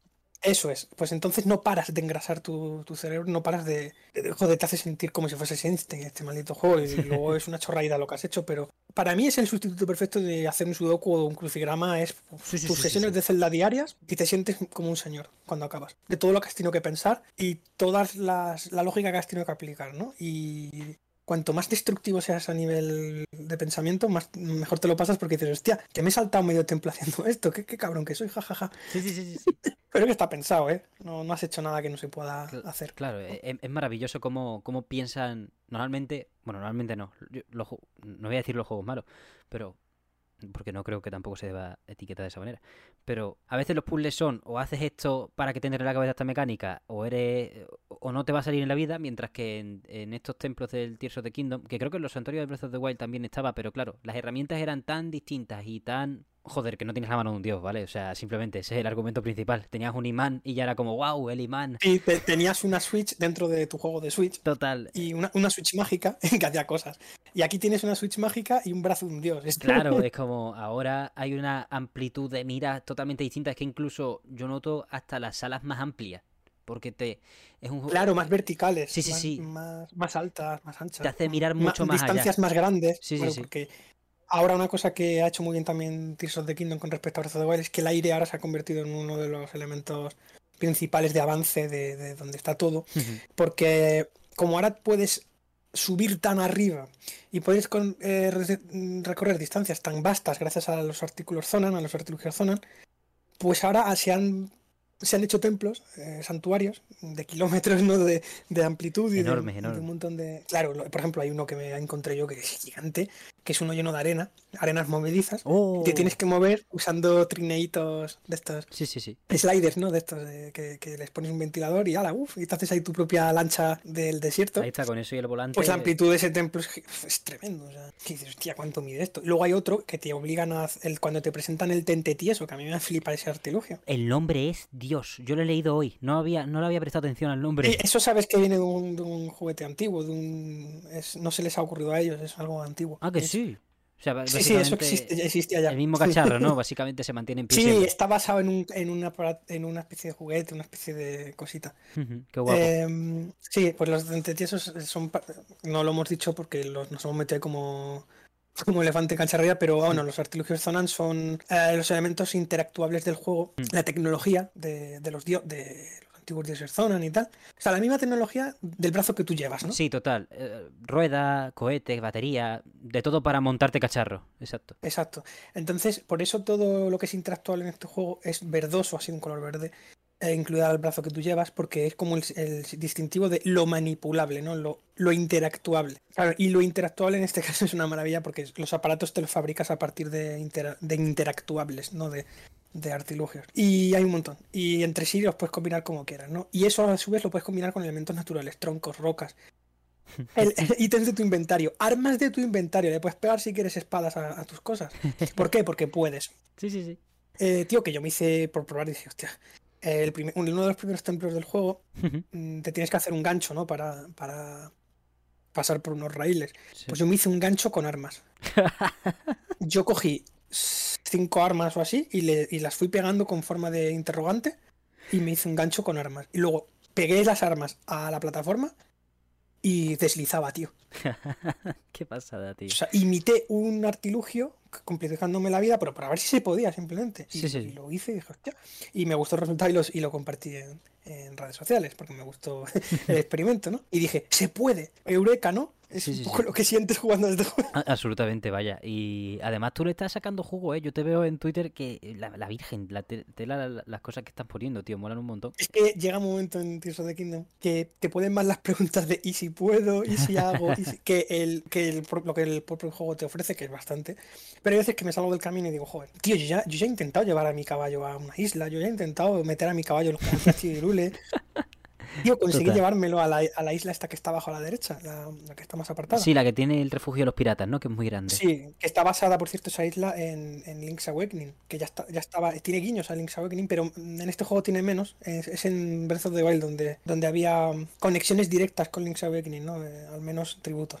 Bueno, pues ayer me conseguí llevar al caballo ahí, tío, haciéndome una caja para el caballo, meti- subiendo la caja en un tablón de estos que flotan, poniéndole cohetes para ir más rápido. No sé, tío, eh, solamente el- lo que tuve que hacer previamente, todas las averiguaciones propias que tuve que hacer para saber cómo llevar a un NPC a otro lado, ya merecía la pena, ¿no? Eh, solo el intentarlo, solo el hecho de, de hacerlo. Y entonces por eso es- estoy ya tan loco con este juego, porque estimula mi parte creativa, estimula mi parte preguntona, ¿no? Mi parte easy, ¿no? Que a mí me gusta mucho. Además, yo soy tester, joder. Claro. En mi, natural, en mi naturaleza está el, el- el darle la vuelta a las cosas. Y este juego me permite que el darle la vuelta a las cosas no detone el juego, no lo reviente. Mm. Y, y a su vez siga funcionando, pero de una manera que, que no esperas que funcione, ¿no? Por ejemplo, me hice un puente giga largo. Pero y, giga y largo. el, y el- claro, el puente más largo que puedes hacer, de hecho. Y, y- y cuando lo, tú lo sueltas, tiene cierta, cierta flexibilidad, ¿no? Es, es la hostia cómo se comporta este juego con los elementos. Cuando tú pegas muchos elementos, eh, zonan entre sí, Ujú. adquieren un nuevo peso, adquieren una rigidez, Claro. adquieren una verticalidad, adquieren unos, unas propiedades físicas. Y entonces lo que mola es alterar esas propiedades físicas o jugar a, a tu favor. O si te has pasado de listo, compensar el peso de la, de- de la estructura, ¿no? Claro. Entonces, está muy chulo porque eh, esto, esto eh, como decíamos con el ítem, ¿no? De, de rebobinar el tiempo. Esto es otra locura. Esto es otra cosa que no, no se entiende.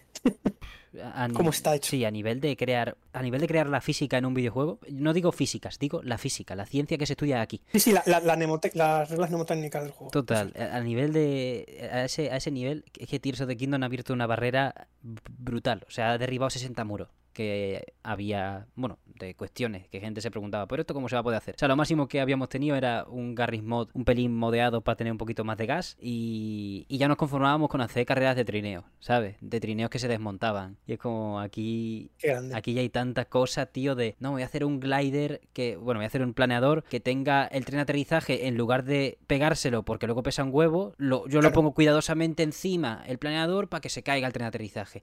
Y, y si no, pues me pongo también cacharro de estos que suelta hielo, un cañón de hielo en un escudo para salir volando hacia arriba y poder tener la cámara lenta del arco donde me dé la gana. Es como, la gente está a un nivel de Es una locura. descubrir el fuego cada semana, ¿sabes? Claro, mira, hablando de hielo, yo por ejemplo estos días estoy experimentando con, con hielo porque eh, se ha perdido una de las funciones clásicas de, ¿no? de Breath of the Wild, o se han sustituido, que es el, el que crea hielo, este aparato que creaba Los pilares de hielo, claro. bloques de hielo. Sí. Sí. que lo miras con perspectiva y parece un, jugue- un juguete para un niño, ¿no? Sí, Al lado de lo que puedes hacer en Tears of- Es que Tears of the Kingdom ha, ha dejado obsoletas muchas de las funciones tan divertidas y chulas que tenía Breath of the Wild, ¿no? Es que Breath of the Wild parecía como una intro a, a la Ultramano. Porque hay funciones que, que en Breath of the Wild tienes que combinar que aquí en Breath of the Wild los haces con un botón, con un poder. Por ejemplo, lo de levantar una estructura y rotarla, en Breath of the Wild tenías que hacer lo de la estasis para que el objeto saliese volando, no sé qué. Pues aquí te lo llevas tú ahí tranquilamente. Sí, sí, sí. Tú- Aquí eres un gigachat, ¿no? Al lado de... el meme este del perro fuerte y el perro débil, pues Sí, sí, es sí. un poco lo que le pasaba ¿no? a la secuela con respecto a, a la anterior. Y mola, mola mucho, ¿no? Que el tema de, de lo que puedes hacer ahora con, con las nuevas armas y cómo han dejado obsoletas a, la- a las de eh, Breath of the Wild. Pero bueno, hablando de, de lo que decía del hielo, bueno, pues si tú ahora disparas una flecha de hielo, porque ahora puedes combinar también objetos so- sobre el arco y tal, está muy bien eso. Sí, sí, sí, se quita de en medio las flechas elementales que eran un dolor de cabeza. Eso es de las pocas cosas que y ahora las puedes hacer, no solo flechas elementales, puedes hacer flechas de comida. Pues Ya. ahí un rábano y ala, flecha rábano. Sí, sí. Que no sirve para nada, pero mira, puedes hacer. Si quieres ese eh, super rábano. ¿Quieres? O disparas rocas también con flecha roca, o disparas flecha bomba, ¿no? Que es de las funciones más utilizadas. Sí, sí. No hagáis esto en la montaña de los Goron, no hagáis esto en la Es montaña los importante. Se aprende, Porque te sales volando. se aprende haciéndolo, pero Sí, sí, yo me- el palabras. otro día, tío, el otro día estaba. Dije, oh, una pared de roca. Yo, ahí to- to- yo Einstein, ¿vale? Diciendo, Ese- bueno, combino una bomba con mi flecha. Y de repente me explota la cara y yo, ¿qué ha pasado? ¿Qué ha pasado? Y luego, lo pero yo como soy muy listo, dije, venga, seguro que se ha chocado contra algo. Voy a volver a hacer.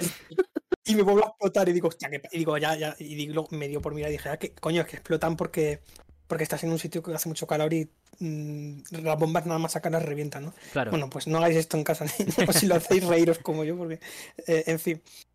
Pues nada, como ahora mismo las flechas las- les puedes poner cosas, le puedes poner hielo a la flecha, disparas al agua, joder, y creas un bloque de hielo de repente. Entonces tú te puedes hacer caminitos eh, tanto en el agua como en el aire, eh, depende de a lo que ates a la flecha. Si tú a la flecha le atas, por ejemplo, una plataforma zona de estas volantes, te haces caminos en el aire, te puedes hacer plataformas voladoras instantáneamente Eso no había probado. con las flechas. Bueno. Pues pruébalo, que está muy divertido. A ver, gastas, gastas bastantes recursos, ¿no?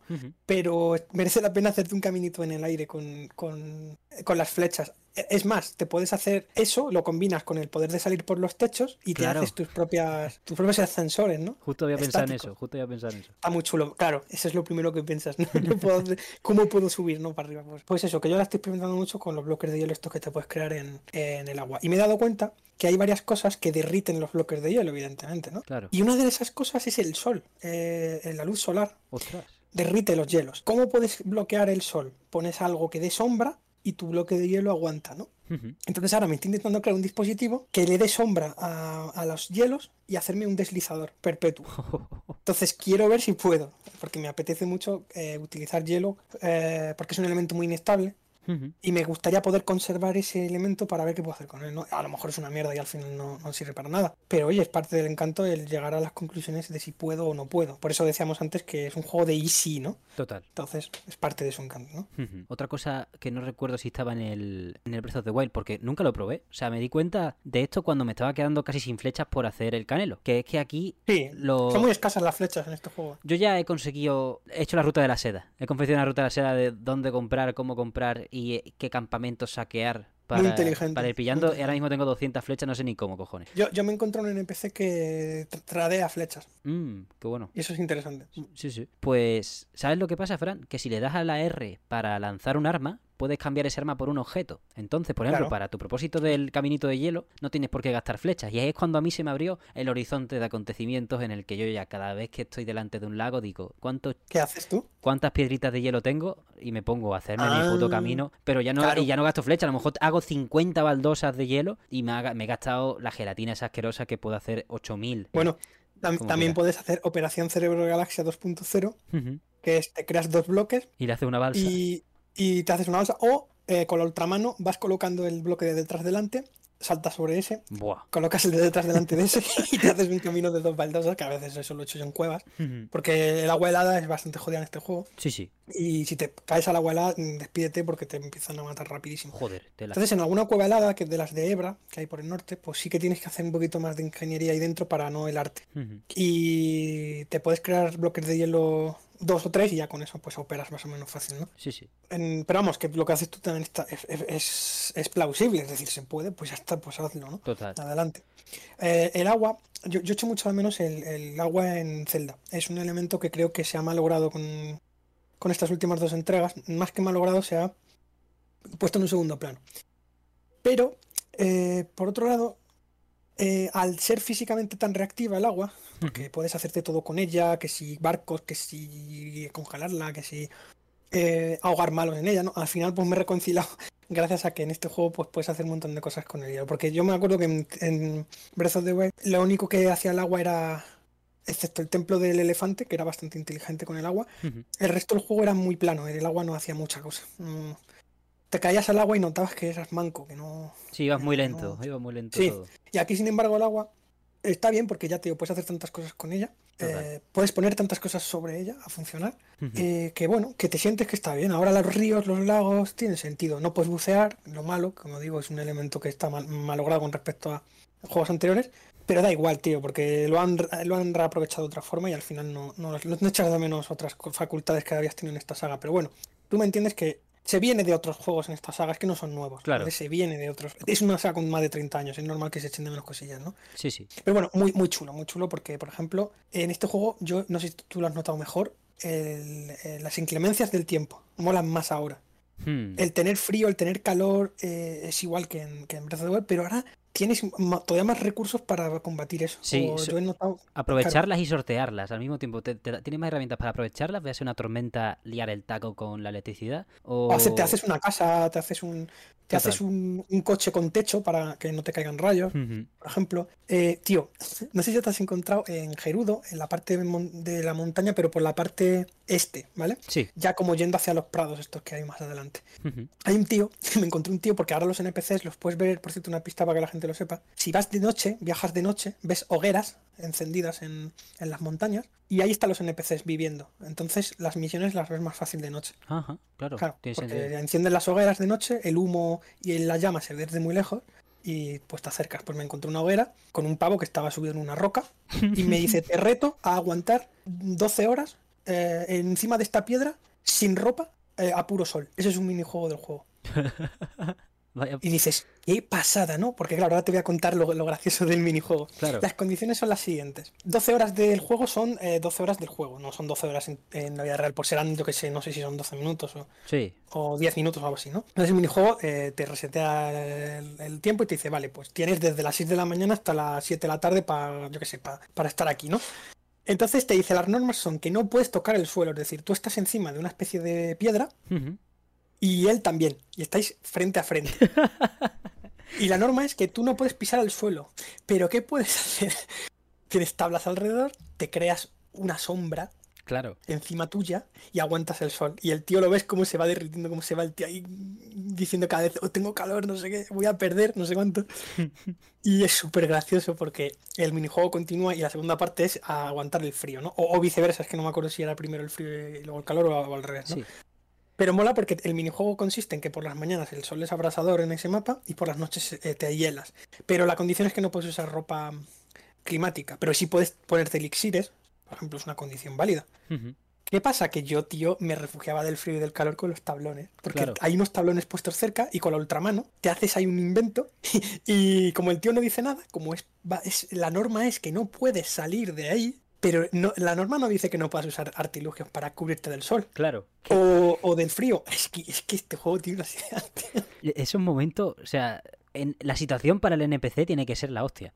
En plan, de repente un nota te ha montado una macro sombrilla de tablones de madera y te, y te va a vencer mientras tú te cuece el cuerpo entero y te vas ahí que te pueden morir. Claro, vaya. pero no te dice nada porque como, ah, estás siguiendo las normas del juego, pero el juego te deja ser tramposo si quieres. Claro, Porque si no eres tramposo te mueres. Es que, es que, básicamente. es que mi juego está pensado para que hagas trampas si no te mueres. Claro, también puede ser muy muy, bruto y ponerte a comer mucho. Plan, tanquearte Sí, todo sí, lo si esto. llevas un cargamento de manzanas, que llevas 500 manzanas, Claro, te pones a comer manzanas y sobrevives a una noche fría a manzana pura.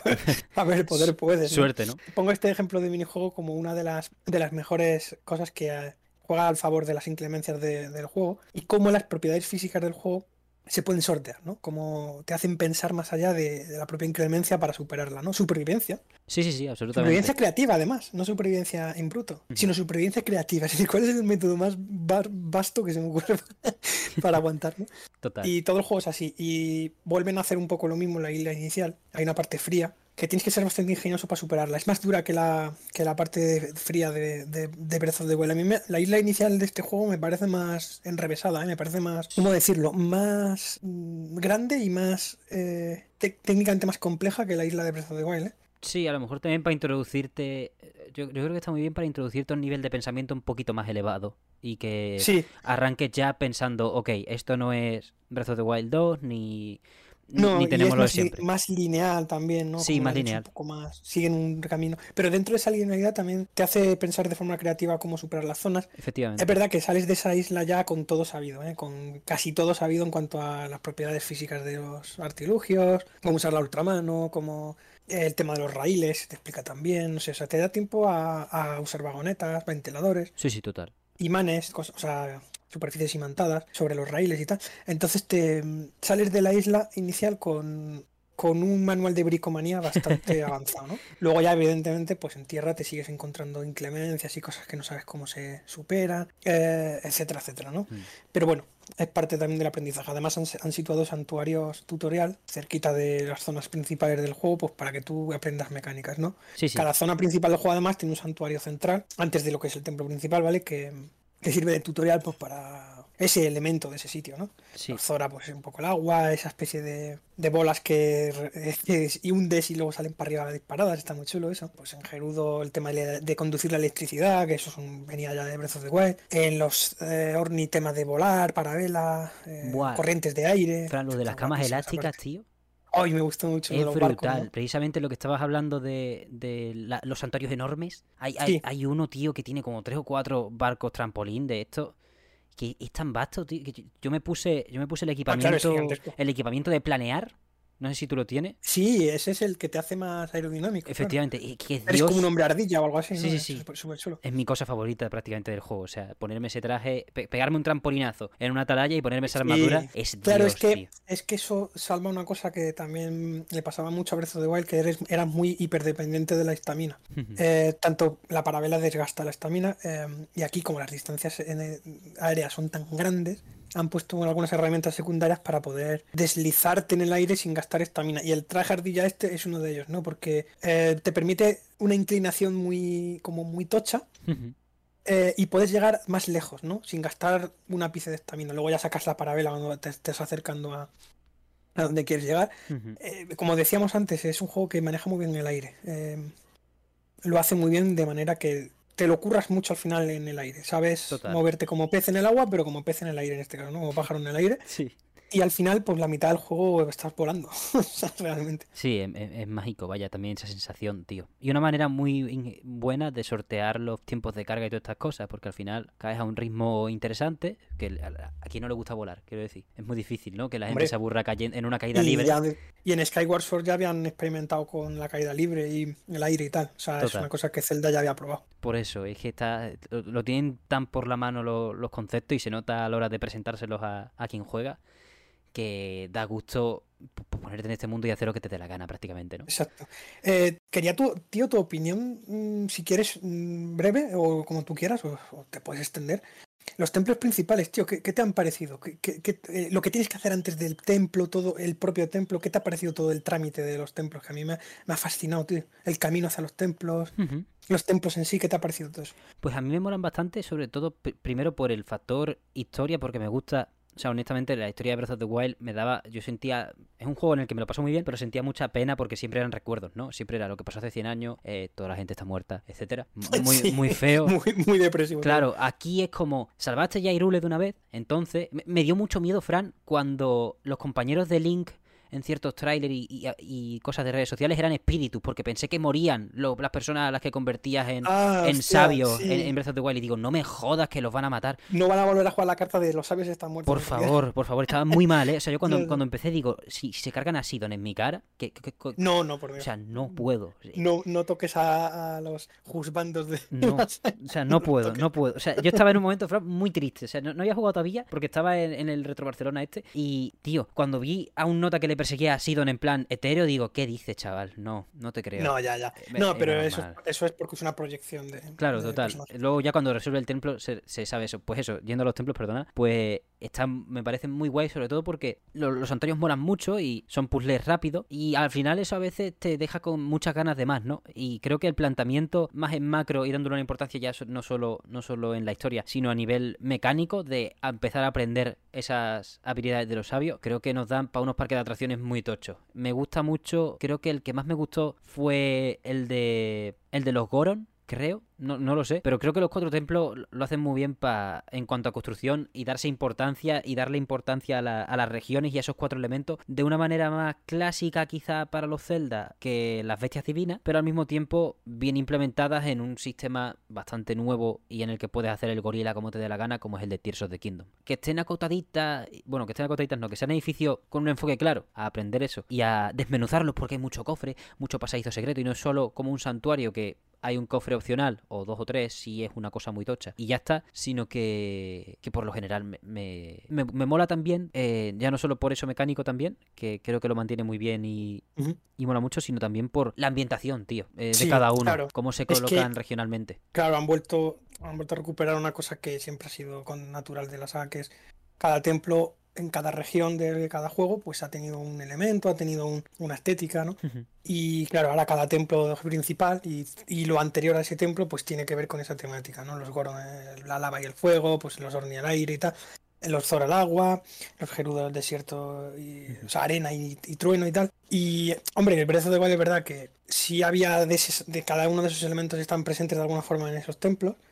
Eh, por los animales que se representaban, ¿no? Las bestias divinas, cada una era un, un animal. Pero bueno, aquí es verdad que los templos son templos, ya parecen templos por eso mismo que acabamos de decir, porque son temáticos, son únicos, son eh, se salen de la temática santuario, Claro, la, la cosa es más heterogénea, al fin y ese es el tema, claro.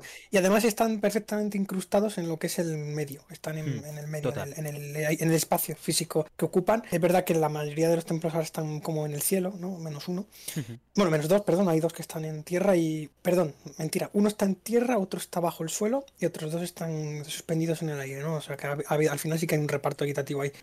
Pero es verdad que están fundidos con el entorno. Por ejemplo, eh, me ha parecido muy sorprendente el templo de los Goron Sí, está en el subsuelo, pero en medio. Es como está ahí. sí, te lo Y si podrías te- encontrar explorando. Te lo podías encontrar. Sí, yo por suerte no, no me lo encontré explorando. Me habría arruinado parte de la sorpresa, ¿no? La verdad que sí. Eh, sería una pena. Los otros tres, por ejemplo, no te pasa eso. Los otros tres no están ahí. Hmm. De- no están ahí a la vista. No te los puedes encontrar andando, ¿no? Por decirlo de alguna forma. Total. Entonces, lo que quiero decir es que tú en el templo de Goron te da un venazo y te sales del templo volando, eh, te sales a, a una de las orillas de- del templo y ya estás fuera, ¿no?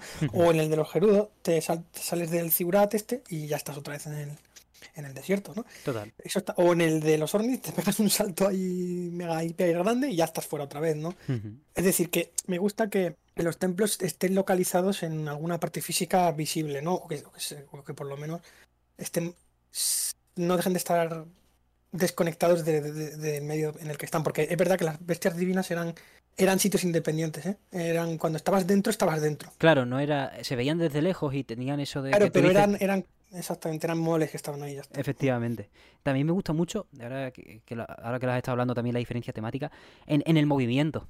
Me gusta mucho que en el templo de Zora está suspendido en plan gravedad cero. En, Y me eh, encanta e- ese templo, tiene unas físicas espectaculares. Es precioso también. vas dando saltos lunares por ahí, súper divertido. Sí, sí, la primera vez que llegas a gravedad cero, eso no te lo crees. Sí, es espectacular. De hecho, si lo has hecho bien, entre comillas, eh, o si no has explorado demasiado antes, a mí me, me ha pasado así y lo agradezco, que es que la primera zona de con gravedad cero que descubrí el juego era este, este sitio, ¿no? Pero no es el único sitio del juego con, con ese tipo de gravedad, pero Claro. agradecí descubrirlo ahí, ¿no? Porque es increíble. Sí, e- es súper mágico. Y también mola mucho eh, eso, la, la diferencia que con los Goron son los vagones, con los, con los Orni es básicamente las camas elásticas, ¿no? Ahora no me acuerdo bien. Pero. Sí, los Orni, los Orni son las camas elásticas. y con la Gerudo es súper vertical el templo, con lo de los espejos, que es el único. Tiene como seis o siete pisos. Sí, sí, es increíble. brutal. Es el único puzzle de espejos que disfruta en mi carrera como videojugador. Sí, pues eh, sabes que eso viene de Ocarina, ¿no? No sé si te lo habrás pasado ya. No lo jugado, no lo jugado. Vale, es que el, el tema espejito, espejito, espejito viene de Ocarina of Time, de hecho viene del templo de las Gerudo de, de Mm, Ocarina. Qué bueno. Y en ese juego había, había un arma, que no es un arma, es un escudo, que es el escudo espejo, que es Ah, una cosa que no ha vuelto en la saga. O yo no recuerdo que haya vuelto conscientemente, o a lo mejor lo tiene algún Zelda, pero no recuerdo. El caso es que el escudo espejo era, era un resolvedor de puzzles portátil, ¿no? Porque claro, Claro. eh, podías reflejar a, a mano la luz eh, que salía por salía por las rendijas, ¿no? Y en, y en este juego eh, han vuelto los espejos, que es una cosa que he agradecido mucho. Hay, de hecho, hay islas opcionales con puzzles de espejos por ahí, en Irule, por ahí perdidas. Sí, sí. Y en este templo, pues la- el protagonista es eh, la electricidad y, y la luz, ¿no? Y el, el tema de los espejos. Y es un templo mm, tan tradicional en, en- tan Zelda, tío. Sí, sí, Me sí. echaba tanto de menos el, el ver Zelda en, en ese Zelda, ¿no? Cuando yo digo ver Zelda me refiero a Zeldas más, más clásicos, ¿no? Sí. Eh, puzzles tradicionales. Y menos el del agua, que me ha parecido el menos inspirado. El de los otros tres sí que me han parecido que tienen suficientes elementos que recuerdan a la saga, ¿no? Ajá. Sin desmerecer al del agua, ojo, solo digo que a mi modo de entender me ha parecido más flojillo, pero eh, fue el primero que hice Ujú. y habría agradecido que no fuera el primero por lo buenos que son los otros tres, ¿no? Pero bueno, a ver, enseguida se me pasó cuando comprendí un poco que era solo el primero, que, que los otros tres tendrían que ser diferentes. Efectivamente fueron diferentes y tanto. Ujú. Y salí muy satisfecho porque conec- conectó una parte dormida de mi cerebro que amaba de esta saga con la parte nueva, esta que se han inventado en estos dos celdas, ¿no? Ujú. Combinan un poco lo viejo con lo nuevo. Sí, yo, yo estuve con el, con el del agua. A, a mí es que me, para mí es muy difícil, Fran, decirle que no a los Zora. Es mi región favorita y todo. Entonces, yo cuando lo, cuando los tengo moviéndose a mis colegas, cuando mis colegas están ahí, digo, eh, yo estoy en, Y el, y el puzzle que tienes que hacer, que es el- de los mejores puzzles que ha tenido esta, esta saga, tío, el puzzle con el que abres el templo Zora o con el que empiezas a entrar al templo, Joder. que es increíble, es un ves. enigma, es un enigma que dices. Lo del pez celeste, vaya parida, tío. el, el pez celeste y tienes que, no sé qué, de la lágrima. El, el escudo real. así, Tienes que tirar el escudo real, que dices tú, what the hell. Sí, tienes que lanzar el escudo real a través de la lágrima. Y dices, ¿qué, qué es eso?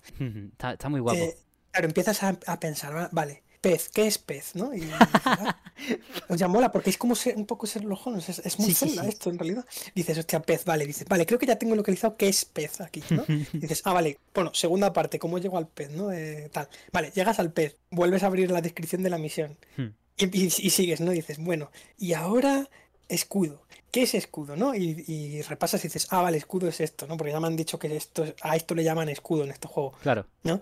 Y la, y la parte final, que es la mejor, lágrima, ¿qué coño es eso? ya ves, ya ves. Y dices, pero lágrima, y dices, yo aquí no veo nada. Al final esa casi que llega sola, ¿no? Al fin, eh, mo- moviéndote y tal, pero sí, sí. Sí, claro, te claro eh, llegas al pez, te mueves por el pez, tal, tal. Y encuentras Y la- al final dices, ah, lágri- ahora la veo, ¿no? Y dices, qué bueno, tío, qué bueno Sí, es sí, eso. sí, sí.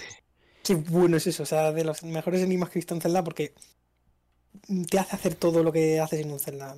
Sí, la sí. parte puzzle, la parte misterio, investigación, deducción, todo eso pues en un solo, en una sola misión. Y luego ya pues el, todas las zonas de pretemplo, que esto me ha gustado mucho.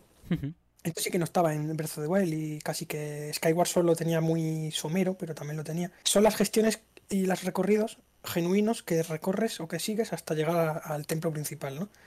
Y aquí han puesto, pues en los Orni, una zona Mario, Mario Odyssey, ahí en Mario 64, total, de llena de plataformas sobre las que saltar, volar, tal. En los Zora es una- un pretemplo eh, bajo el agua y luego otro a, gravedad cero, súper divertido, con las burbujitas de agua, creándote, creándote artilugios para poder cruzar. En los Goron es la vagoneta con todo el tema de la montaña de la muerte, súper divertido. Llevar Sí, a, sí, sí. a Junobo por ahí, usándolo de, de cañón portátil. Joder, cuando coges el planeador, es brutal, chaval. Sí, claro, que de hecho dices, hostia, ¿qué dices? Pues, ¿Cómo voy a matar esta cosa, no? Claro. Que es otro tributo, ese bicho es otro tributo a Ocarina of Time, por cierto, es que este está lleno de, de homenajes y también a Wind Waker, también tiene un montón. Mm. Eh, por ejemplo, el jefe de los Ornis está emparentado con uno de los jefes de Wind Waker, o sea, directamente. Algo chulísimo, que hasta la música y todo. Y luego el de los Gerudo es todo este enigma de las torres, que eso recuerda bastante a también a celdas más clásicos, ¿no? Eh, y luego, por último, el del... ¿Cuál era el que me he dejado? No, ya los he hecho todos, creo. Sí, sí. Y bueno, muy, muy divertidos los pretemplos porque no se han limitado solo a, vale, este es el templo, bienvenido. No, ahora tienes que hacer unas tareas previas muy largas y muy divertidas Sí, sí, sí. para ya llegar al templo y ya entrar y ya resolverlo, ¿no? Que ya por dentro pues se comportan parecido a, a Breath of the Wild porque son cinco mecanismos que hay que ir en el orden que tú quieras. Pero ahora, no sé, me ha gustado mucho, por ejemplo, en los Goron y en la Gerudo, que son mis dos favoritos, me ha gustado mucho, me ha gustado mucho esos, eh, la resolución de esos templos. Esos- ahí no me he llegado a perder mucho, pero sí me he quedado un poco en los Goron, me quedé como diciendo, hostia, ¿cómo llego a esto, no? Y en la de los Orni hay un puzzle que me flipó, tío, eso de... Hay como dos mecanismos separados que tienen que girar a la vez y dices, hostia, ¿cómo los conecto? Ya ves. Te pones a mirar alrededor y ves algo en el techo y dices, hostia, si uso esto, ¿no? Claro, entonces se te viene... O, o que, te, que tienes que crear tus propias palancas, eh, creando, arrastrando elementos del templo y pegándolas al pedestal para crearte una palanca casera. Joder, es increíble, tío.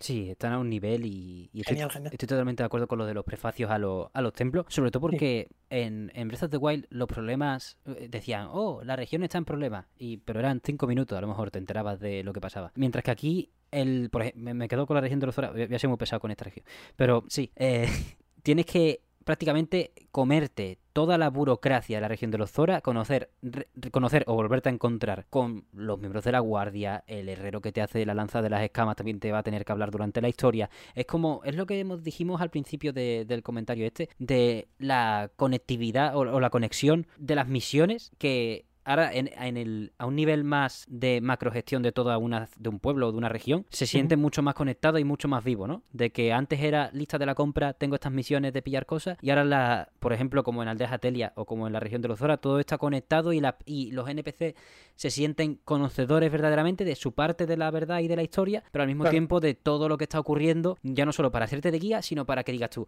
joder, las cosas se están moviendo a la vez. No hay una linealidad exacta, pero sí que claramente estamos yendo todos hacia un propósito. Lo noto mucho en esa región de los Zora porque se te abren las tres misiones a la vez prácticamente de el acertijo, lo de ayudar a Sidon con la polución y la de la, armadura, que es como, wow, ¿qué coño hago? Yo al principio me saturé. Sí, a mí me, costó un rato encontrar la armadura porque te dan la pista, te dicen más o menos geográficamente dónde podría estar el asunto. Y de hecho tienes dos entradas para, para ese sitio pero yo no encontré fácil ninguna de las dos, ¿eh? ¿eh? me costó encontrar. De hecho, yo entré por la principal, pero hay ya una segunda entrada que puedes usar de salida. Pero también sirve de entrada si, si eres suficientemente avispado, eh, eres capaz de entrar a donde el escudo eh, por un lateral del sitio. Entonces, hostia, eso está chulo. Pero mola porque la zona Zora es la más Sherlock Holmes de, de este Zelda. Es la más de acertijos, ¿no? De te dan un acertijo con tres palabritas y, tú tienes que deducir eh, dónde, dónde está lo que piden, ¿no? Y esa, esa región es la más mística por eso, por, el tema de los acertijos. También fue la, primera que hice.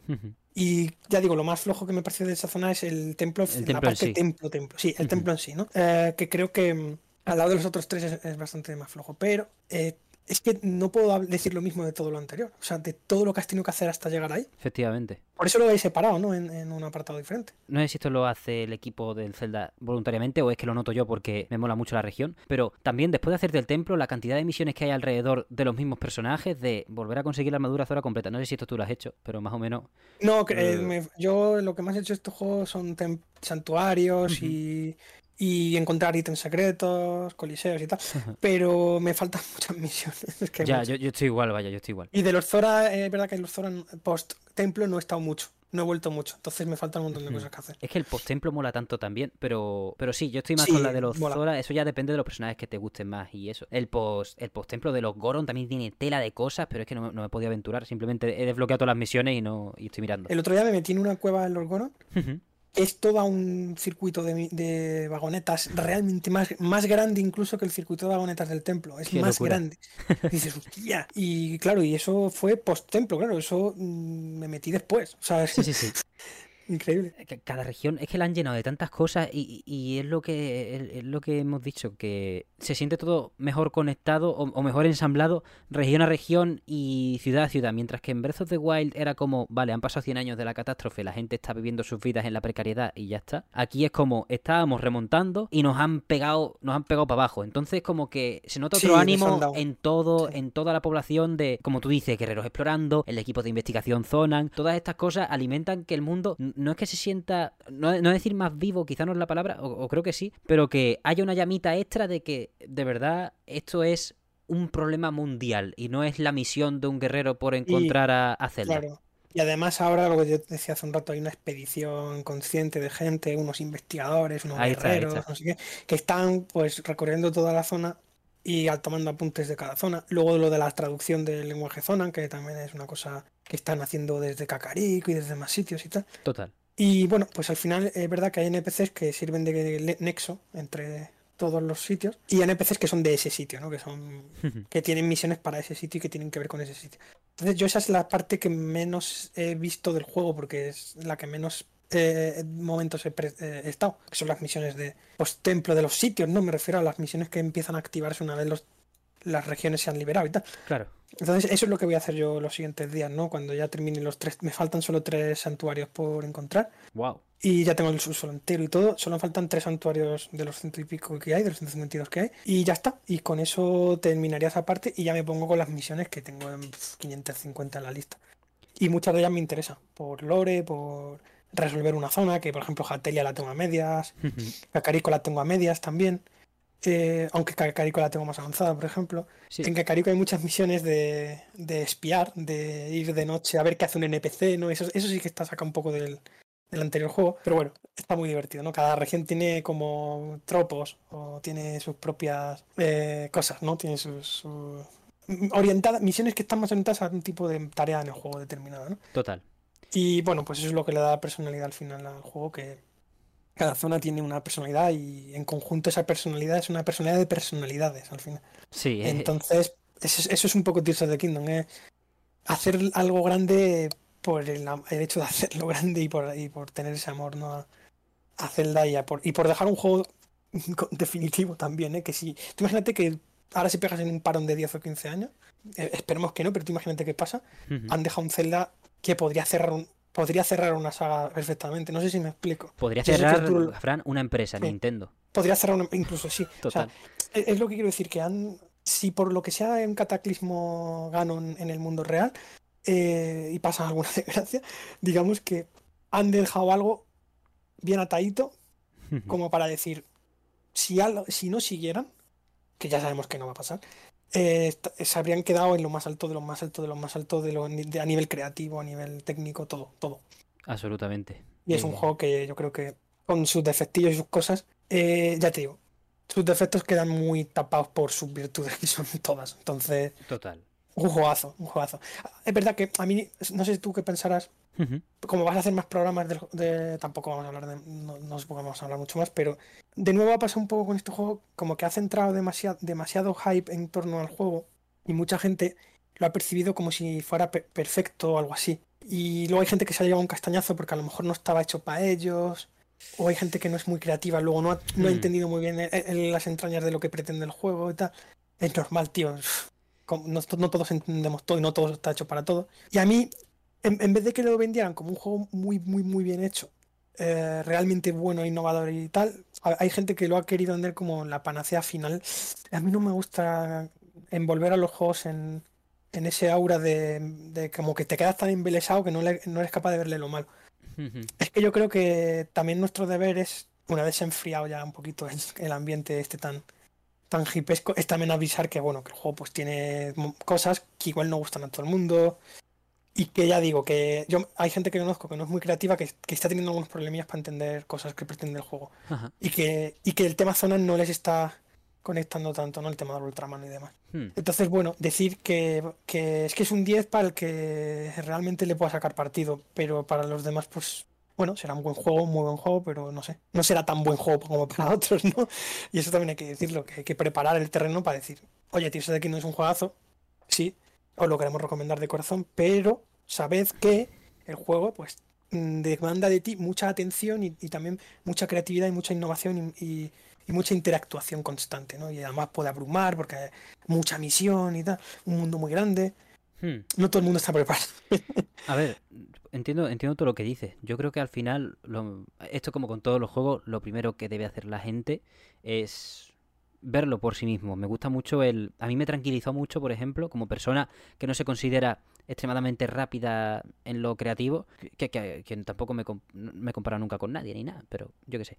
Me, me tranquilizó mucho el vídeo de Onuma enseñando las mecánicas. Porque yo creo que sí. es una de las maneras más frescas de presentar un juego que he visto, que es presentar el juego ya. Hmm, yo- creo que eso, si tuviese que decirle a alguien, bueno, si alguien me dijese, hostia, no sé si pillarme el Tears of the Kingdom, no sé qué, le digo, mira, mírate este vídeo, porque es el perfecto resumen, o sea, a un nivel de vas a ver en cuanto en cuanto tú ves la mecánica tú tienes que imaginarte lo que te puede llegar a exigir en un mundo grande y en cuanto tú entiendas que eh, lo que te está pidiendo al presentarte esta mecánica si crees que es lo que te gusta pues para adelante. Si crees que te podría llegar a gustar pero no lo tienes claro, yo digo que también para adelante, porque creo que es la mejor oportunidad de tu vida para experimentar un mundo con una física loca. No creo que nadie, bueno, no creo que nadie no, el Mm. tiempo dirá, pero a día de hoy debe ser el mundo más pulido y polifacético en cuanto a presentarte mogollón de herramientas, mecánicas y cosas para Sí, hacer sí. las cosas a tu manera. Por ello, si crees que te es. podría gustar pero no lo tienes claro, yo diría que para adelante. Y ya, si dices que mogollón de mierda, no me gusta construir, pues,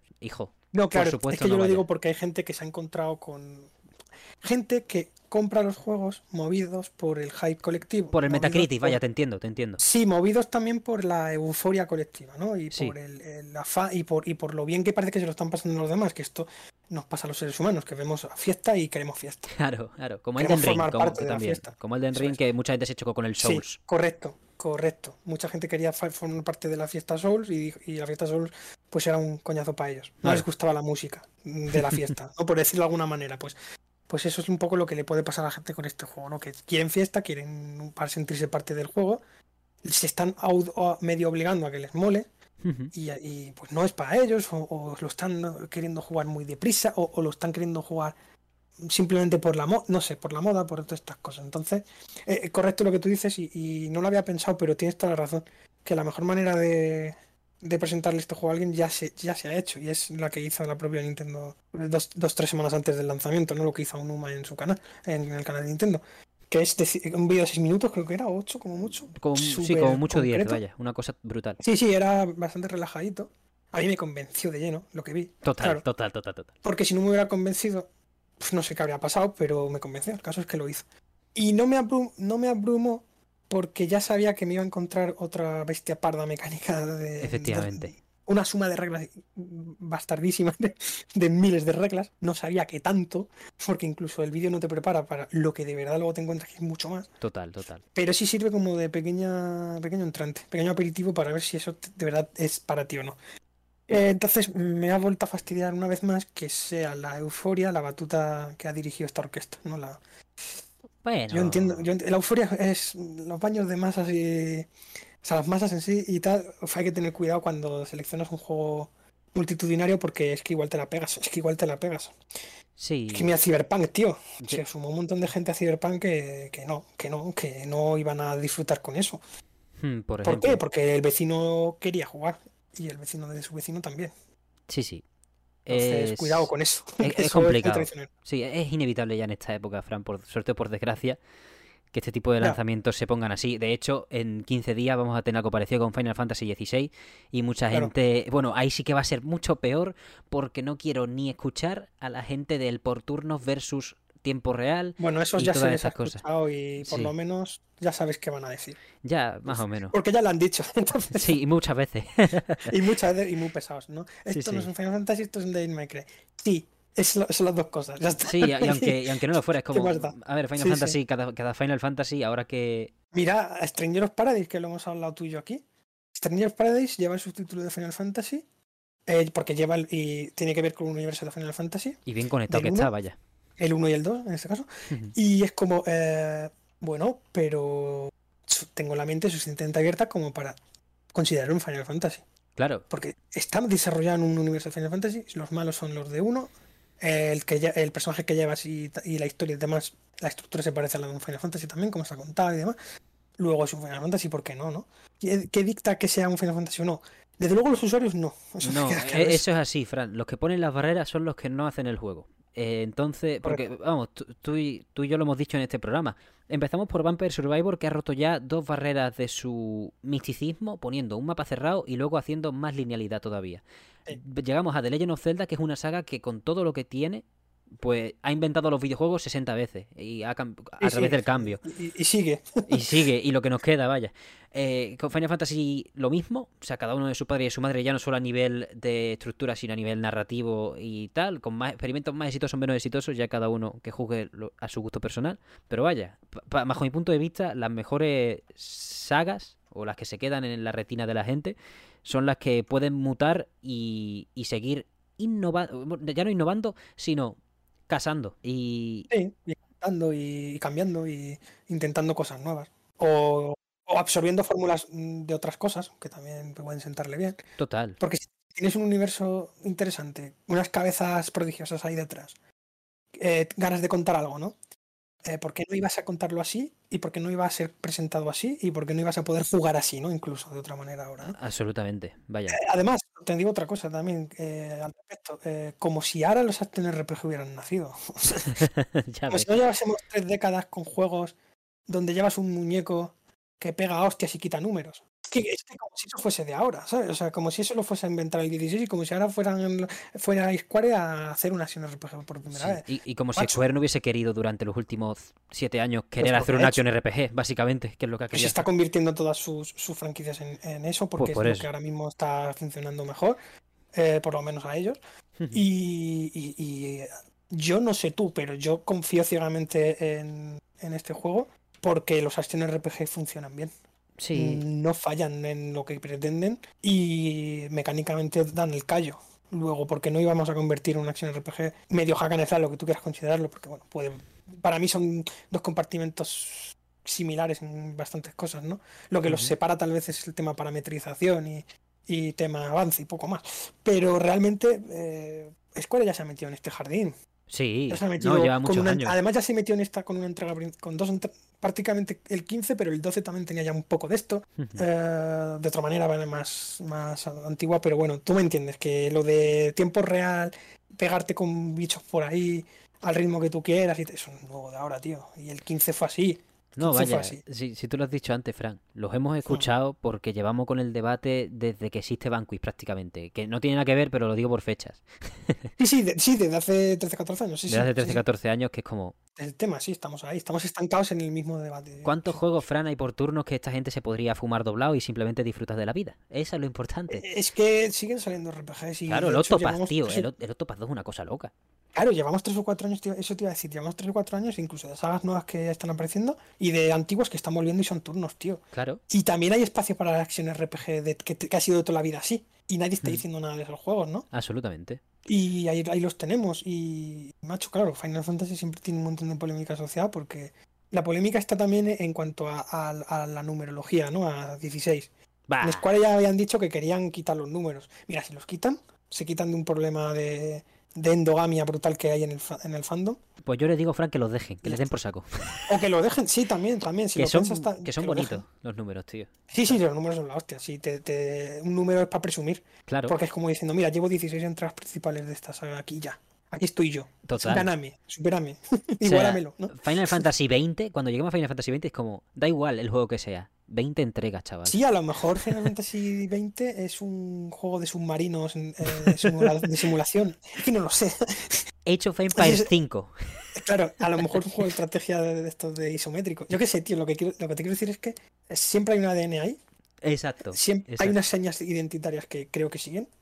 Van a los chocobos están, yo estoy, yo estoy tranquilo. o sea, échame lo que tú quieras. Y además, lo de los icons estos, los... Eso. Uf. Buah. Uf, eso. Buah, ¿Cómo, no, no lo vamos a? Joder, yo, a mí no me gusta hablar mucho de esto porque como no tengo una Play 5 voy a tardar dos años en jugarlo por culpa de la exclusividad y las cosas, pero vaya. Bueno, tú ahorra ya, tú voy ahorrando. Qué cosa más grande. Ah, bueno, y hostia, que te vas a tener que meter en un búnker, tío, para no enterarte de todo. Nah, no te rayes. gente va a rajar, ¿eh? Uf. Yo tengo, mi- no me gusta decirlo, toco, toco madera mientras lo digo, pero Sí. tengo una genuina habilidad para que los spoilers no me lleguen sin hacer nada. Es una cosa extraña. Yo creo que es Ah, porque... repel- repeles spoilers. Sí, sí, sí. no, yo creo que, ¿sabes cuál es la clave? Que Mm. en Twitter nada más que sigo a la gente que conozco, prácticamente. Ah, y a, bueno, y a claro, cuatro no- cuentas más. ya. Ya está. No te, metas a, no te metes a la pestaña del infierno esa que han hecho ahora. Ni es- primero, no hago eso y de vez en cuando lo hago por, venga, eh, necesito, necesito rellenar 30 minutos de autobús, ponte. Claro. Pero claro. no sigo... Hay que gente que yo veo su perfil y sigue a 2.150 personas. Digo, claro que te vas a enterar de, de este juego, Ya, mi ya, arma. ya, es, lo que hay. Sí, sí, no, sí tienes toda la razón. Pero bueno, a ver, llegarás, espero, lo más fresco, que yo te deseo que llegues lo más fresco posible a, a, a esto, a esto. Bueno, yo de todos modos te voy a preguntar cosas, ¿eh? Porque para ponerme, ya que estoy, me pongo los dientes largos un poquito. Cuando, cuando toque, vaya, cuando, cuando salga. Bueno, yo no, a ver, yo sí lo voy a jugar de salida y tal. Em, ya veremos que, que- a qué ritmo, porque yo ahora estoy con Zelda he hecho un poco la excepción y tal, porque he tenido ahora más tiempo, pero por ejemplo la semana pasada he estado súper liado y tal. Sí, Y espero que la salida de este juego me coja en una época un poco más tranquililla, porque bueno, eh, los juegos grandes eh, hay que hay que dedicarles tiempo y, y- y amor y, también tener una, un estado anímico adecuado, porque son experiencias de una vez. Esa primera experiencia siempre es primera, no se puede vivir dos veces una primera experiencia, ¿no? Es lo que intento decir. Y yo quiero que sea lo más eh, satisfactoria posible, ¿no? Entonces vamos a ver si me pilla bien. Yo espero que sí. Estoy casi, estoy casi seguro que no voy a no voy a no encontrar un hueco. Pero vamos, como con Zelda, yo deseo para mí mismo y para cualquiera que nos esté escuchando, para ti también, que os pille en una época propicia y, y lo disfrutéis y le sepáis ver las bondades, que estoy seguro que no le van a faltar, ¿no? Y además tiene un equipo ahí detrás muy curioso, que es uno de los equipos que por primera vez va a enfrentarse a una entrega offline, ¿no? Qué grande es Yoshida, tío. Sí, y a ver qué tal lo hacen en un juego cerrado, ¿no? Porque yo creo que eh, con el 14 como background, el poner a gente que suele tratar online o no offline puede ser muy grande porque hay gente que debe de tener unas ideacas que no ha podido hacer precisamente por tener que pensar en parties de, de- de personas. Imagínate ahora poner a esa gente a trabajar en un juego dirigido y cerrado, ¿no? En plan, esto es lo que va a tener, estos son los límites que tienes. Vamos, es como poner a un, no sé, a un, a un a 5000 newtons allá acepta un juego, tío. Es lo que yo pienso. ¿eh? Sí, sí, sí. Tienes un montón de genios ahí haciendo No, es que ah, en, en un- en una habitación. Sí, fíjate si ha ido rodado que nos han ido actualizando, o sea, eh, las notas de Naoki Yoshida, en lugar de ser en plan, ya os iremos informando en el futuro, no sé qué, no, el tío decía, estamos a- más o menos a la mitad. Yo creo que queda un año. No sé qué, lo tiene... eh, es un nivel de tan distinto y tan, no voy a decir más fácil, porque por supuesto tendrá sus complicaciones y al final es la habilidad, la habilidad pura de esta gente y talento con el esfuerzo que lleva. Pero lo, lo tuvieron tan por la mano en el momento que supieron que iba a ser offline y que por fin se iban a salir del Final Fantasy XIV, que es un juego real, pero que tiene sus complicaciones intrínsecas, como tú bien has dicho. Claro, claro, el 14 era pensar en siempre en conectividad y a lo mejor hay malos y hay situaciones y hay eh, combates que no funcionan. Entonces, e incluso cómo se cuenta una historia, ¿no? Porque también es importante. Claro. A dónde vas primero, por dónde pasa tu personaje y aquí, pues, al tener un juego dirigido, más lineal, más todo más atado, que yo agradezco mucho que hayan vuelto. Porque la gente se piensa que cuando un juego sale al mundo abierto, se va a quedar siempre en el mundo abierto, ¿no? Eh, como le pasó al al 15, parecía un precedente eterno, ¿no? Ah, pues ahora todos los juegos van a ser como el 15, ¿no? Que el 15 es verdad que tenía una zona abierta, pero luego el juego se iba estrechando poco a poco. Pero al 16 ya desde el principio es más estrecho, más lineal, más, menos grande dentro de lo que de lo que han querido contar. Joder, pues a mí me da esperanzas de que, oye, de que siempre se puede volver, cuando tú te pierdes en grandes mundos, siempre puedes volver a crear mundos más pequeños o más mejor, mejor cohesionados o más menos libres, menos, no sé si me estás entendiendo. Acotado todo. Sí, más acot- eso es, más atado, más más con el lacito, ¿no? Más como más mejor hecho, en resumen, vamos. Sí, imagínate que el Tears of the Kingdom hubiese sido un desastre, pues perfectamente Nintendo puede volver a un formato más... Claro, dicen, vale, volve- volvemos a la estructura tradicional, que no que pueden hacerlo, es que pueden, Claro. ¿no? Bueno, pues en Square también pueden, ¿no? Es, es el mismo ejemplo de otra compañía pudiente, con una legión de fans inf- infinita, pero que ellos siguen teniendo, y me parece bien, la batuta de las decisiones que toman ahí dentro. Y, por supuesto, somos libres o no de saltar a ese barco, somos libres o no de, de, de lo- de entrar a lo que proponen. Y ellos ya están avisando, me parece muy honesta ¿eh? la comunicación que está teniendo Square esta vez con el juego. ¿eh? Porque están, no están echando fuera de la casa a los que no quieren que entren, no están haciendo, no están sacando la escoba, ¿vale? Sí, sí. Pero sí están señalando a la escoba. No sé si me explico, están como diciendo, "Mm, vale, esto es lo que hay. Claro, están avisando de cómo son las cosas, va- también Sí, en una situación de cero miedo a que salga mal. Primero por lo bien Sí, que lo no- está no haciendo creo- además no- el equipo. No, creo que salga mal. Claro. ¿eh? Creo, yo creo que saldrá, saldrá bien, pero están siendo cautos y, y para ser un triple A están comunicando como si fuesen menos, más humildes. ¿no? Más. Eso es muy Naoki Yoshida, tío. Eso es muy Naoki Yoshida. Lo Por- de las uvas, por ejemplo. Total. gracioso. Eso, esa, esa- esa cosa me hizo mucha gracia, ¿no?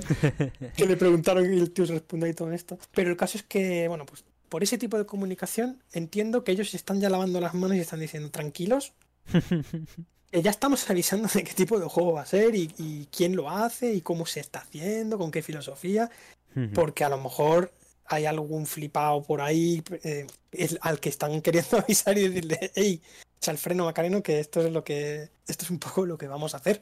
Sí, Y no es como el 15, que el marketing del 15 fue muy loco. El marketing del 15, si te acuerdas, fue muy tirar la casa por la ventana. Esto es un universo transmedia, vas a necesitar todo esto.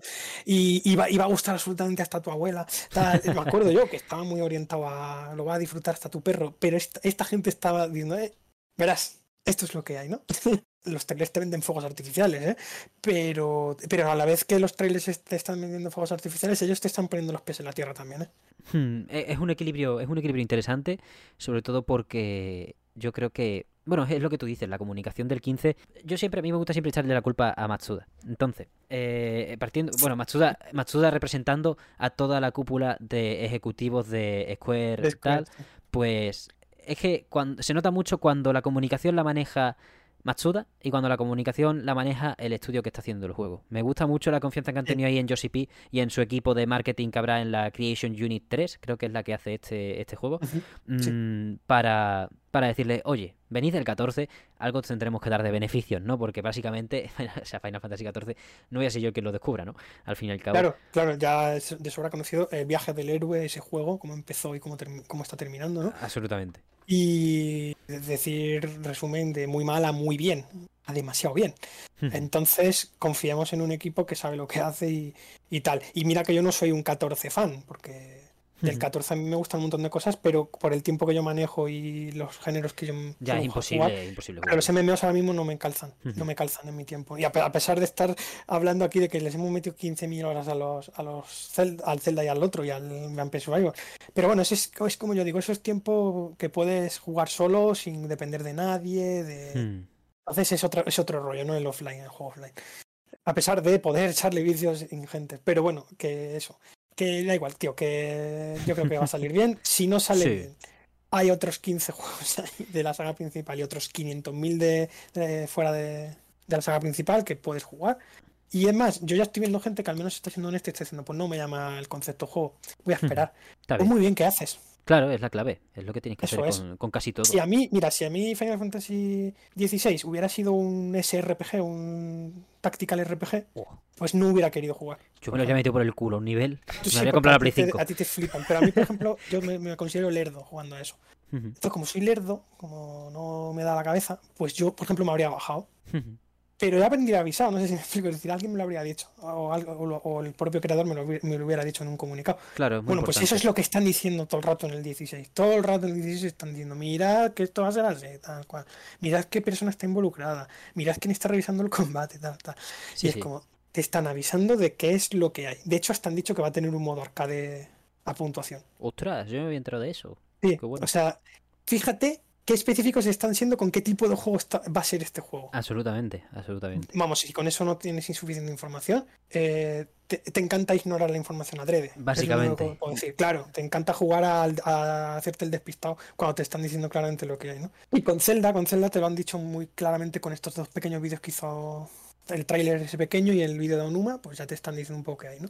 Es que yo creo que estamos en una época mm, de transparencia plena Con algunas cosas, con cómo se presentan unos juegos, y, hay- y aún así hay gente que no quiere mm, ver esa transparencia, se empeñan en que sea opaca por alguna razón que no entiendo. Entonces, no sé si por, como decía, ese, ese hype desmedido que vivimos en estos tiempos, o porque la gente no se informa bien. Es que no sé, no sé qué, no sé cuál. Bueno, Fran, tú no te rayes mucho con esto. O sea, eh, yo, yo se lo doy a esto a varios factores. Primero que mm, no todo el mundo es, es de nuestro estilo de estar al pie de lo que se revela. Y también que hay mucha gente que vive mejor en su burbuja. Tampoco, quiero decir, en su burbuja de quejarse de lo que le dé la gana. Y es como, bueno, esto ya se explicó, no sé qué, y todo este tipo de cosas. Es como cuando... No es como, quiero decir, es el caso contrario al del pase de batalla que han puesto en Street Fighter 6, que es una cosa de la que no han hablado en ningún momento en las reviews ni nada. Sí, eso me, me enteré y sí. O sea, sí, sí, no, básicamente se, raro, se ha sabido el 2 de junio, cuando ha salido el Sí, juego. eso es por- porque dicen que no sé qué. de- Yo no sé por la razón, pero es algo así como que le fue enfunar, ¿no? Si hablan de eso. Hombre, por lo que leí. Fran, es muy sencillo. O sea, Sí, tú, es metes un battle, tú metes un Battle Pass de juego como servicio en un juego de 80 pavos y yo te muerdo la cabeza. Eh, Sí, eh, aquí hablamos de un juego así, no sé si te acuerdas. ya, es que, El, el, el Gran Babylon. claro, e- es el, es el tema que Kenji Saito, mi director de Metal Gear Rising Revengeance, no se merece que le metan por el culo un pase de batalla en el juego Pass. que quiere hacer en... Pero eso son imposiciones del que maneja el dinero. Claro, pero tú me dirás, Frank, ¿qué, necesidad tiene Street Fighter 6? Yo te entiendo que Babylon Fall es un experimento que quieres Es que a colar veces no es la necesidad como la oportunidad, ¿no? Ya, ya, ya, ya. Sí, lo, lo puedo llegar a está. entender. No, sí, sí, entenderlo podemos entender, por, por más que no lo compartamos o nos reviente vivos. Pero claro, eh, sí me parece grave no haberlo dicho, ¿no? Pero bueno, lo, lo vuelvo a decir, lo, lo hemos dicho ahora, nosotros nos estamos informando por los que hacen el juego. Sí, sí, sí, eso es muy Entonces, bueno, muy positivo. Final Fantasy y Zelda se han- nos estamos informando más por las fuentes oficiales que por, que por los- la prensa, ¿no? Bueno, pues con Street Fighter 6 espero que mucha gente haya podido informarse directamente por otras personas eh, es- esta vez y no por los creadores que no lo han dicho hasta que ha sido 2, 2 de junio, ¿no? Pero a un e puto nivel periodistas, asquero- bueno. asque- bastante asqueroso, la verdad, Ya, por su parte. Pero lo que quiero decir es que eh, tenemos la fortuna de poder revisar múltiples fuentes de información, ya está. Absolutamente. Es, es- es eso, es que eh, lo del Battle Pass sí te puede pillar totalmente descolocado, pero si te esperabas un día, uno, ya te podías enterar. ¿no? Efectivamente. Entonces, claro, también tenemos que ser pacientes con lo que compramos y lo que queremos. ¿no? Ah, si vas a, a, a pija sacao, a pijo sacao el día uno a comprar directamente sin esperar al día uno, tienes ese riesgo de que te cuelen algo. O bueno, por suerte vivimos en una época de sobreinformación, es que te puedes sobreinformar por donde te salga de las narices. Exactamente. Y con Final Fantasy venimos a- avisados por el propio tío que lo está haciendo. Entonces, eh, más, que, más que eso, difícil. A no ser que ahora Square le meta alguna mierda oculta por ahí que no os ha dicho, estamos avisados de lo que hay. El que se equivoque o ha tenido mala suerte porque pensaba que le iba a gustar o no se ha informado. O no se ha informado, ya está.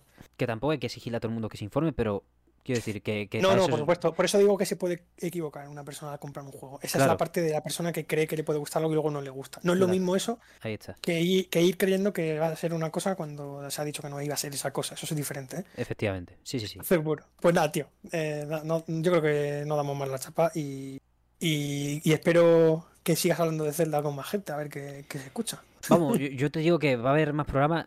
Quiero decir, no, no, lo que he dicho que va a haber más programas no es cuestión de cohibir a este, y yo creo que claramente no ha sido cohibido. Creo que va a ser más largo de la historia del mesón, que me gusta, me parece maravilloso porque se lo merece. Si alguien se lo merece, el Tears of the Kingdom. Y Vampire Survivor, Sí. eso fue Scary. No, yo, Eh, yo te animo a que hagas programas largos cuando te guste un tema para que se quede ahí para siempre y digas, yo hablé de esto Sí, sí, sí. en la hora 5.30, lo dije. ¿sabes? Absolutamente. Y, y van a llegar más porque cuando yo. Ahora llevo 95 horas. Cuando lleve 120, ¿cómo no puedo hablar yo de 30 horas extra que he jugado? O sea, Claro, y yo llevo 165 o 170. por eso, cuando llegue a 200 va a ser como. Te, me- Claro. Tengo por hablar otro mundo. Otro mundo. Sí, podemos seguir hablando del juego en otro momento más adelante o fuera de, de programa, como quieras, porque Claro. ya estoy, yo ya, como te digo, free spoiler, porque yo ya me lo he pasado. Entonces, cuando tú ya llegues al punto de free spoiler, para adelante. Ahí está. Pues eso, ahí lo tenéis. The Legend of Zelda Tears of the Kingdom, eh, Final Fantasy XVI son juegos de, de este año mágico que se nos viene encima. Tampoco que nos Sí, lleve el eh, hype. un año importante que vu- vuelven a coincidir dos grandes eh, aristas del medio de los videojuegos en un mismo año. eh, y casi muy pegados en, en el tiempo. Entonces, Sí, sí. joder, si a los que nos gustan las dos sagas, increíble. Y a los que no les guste ninguna, qué putada, tío. bueno, hay muchas Pero bueno, cosas hay también. muchos otros juegos. Hay sí. muchísimos otros juegos. Si no Hay te gusta cosas. Y esto, faltan, ¿eh? Uf, este año todavía faltan cosas. claro, hemos tenido, si no os gusta esto, probad Street Fighter 6. Si no os mola ninguno de los tres, Starfield sale en septiembre. ¿Sabes cuál me ha llegado hoy? ¿Cuál te Eh? Star- El Jedi. El Survivor. Survivor, sí, Jedi. Survivor. Claro. Ahí lo tengo. Este año no tiene sentido ninguno. Y hasta, quiero decir, y ya fuera del AAA, también hemos tenido hace poco el Friends vs. Friends, hecho aquí en España, que ha vendido ya 100.000 unidades. ¿Tú, tú lo has visto, Fran? No, tío, no, no he visto ese juego. Está muy 100.000. guapo. Eh, Wow. shooter 2 contra 2, Ajá. ¿vale? Eh, cartas para invocar habilidades, rollo un poquito neon white, pero no, no parecido, porque al final son mapas cerrados para pegarse dos contra dos a tiros. Y pues hay habilidades como retroceder en el tiempo, aumentarle el tamaño de la cabeza al rival para aceptar más fácil los headshots, reducirte tu eso. cabeza. Tiene un montón de cosas súper ingeniosas. Y, y claro, ese juego, por ejemplo, ya, ya sabiendo que ha vendido 100.000 unidades, tienes una base de jugadores que nada más que te hacen falta, te hacen falta cuatro para una partida, en los que te lo puedes pasar del pues. copón todo el verano, literalmente. ¿no? Hostia, qué, qué año más loco, tío. Pues mira, buena cosa. Lo hablaré con unos colegas a ver si, si se animan o lo probamos o lo que sea para ver si sacamos algo de aquí.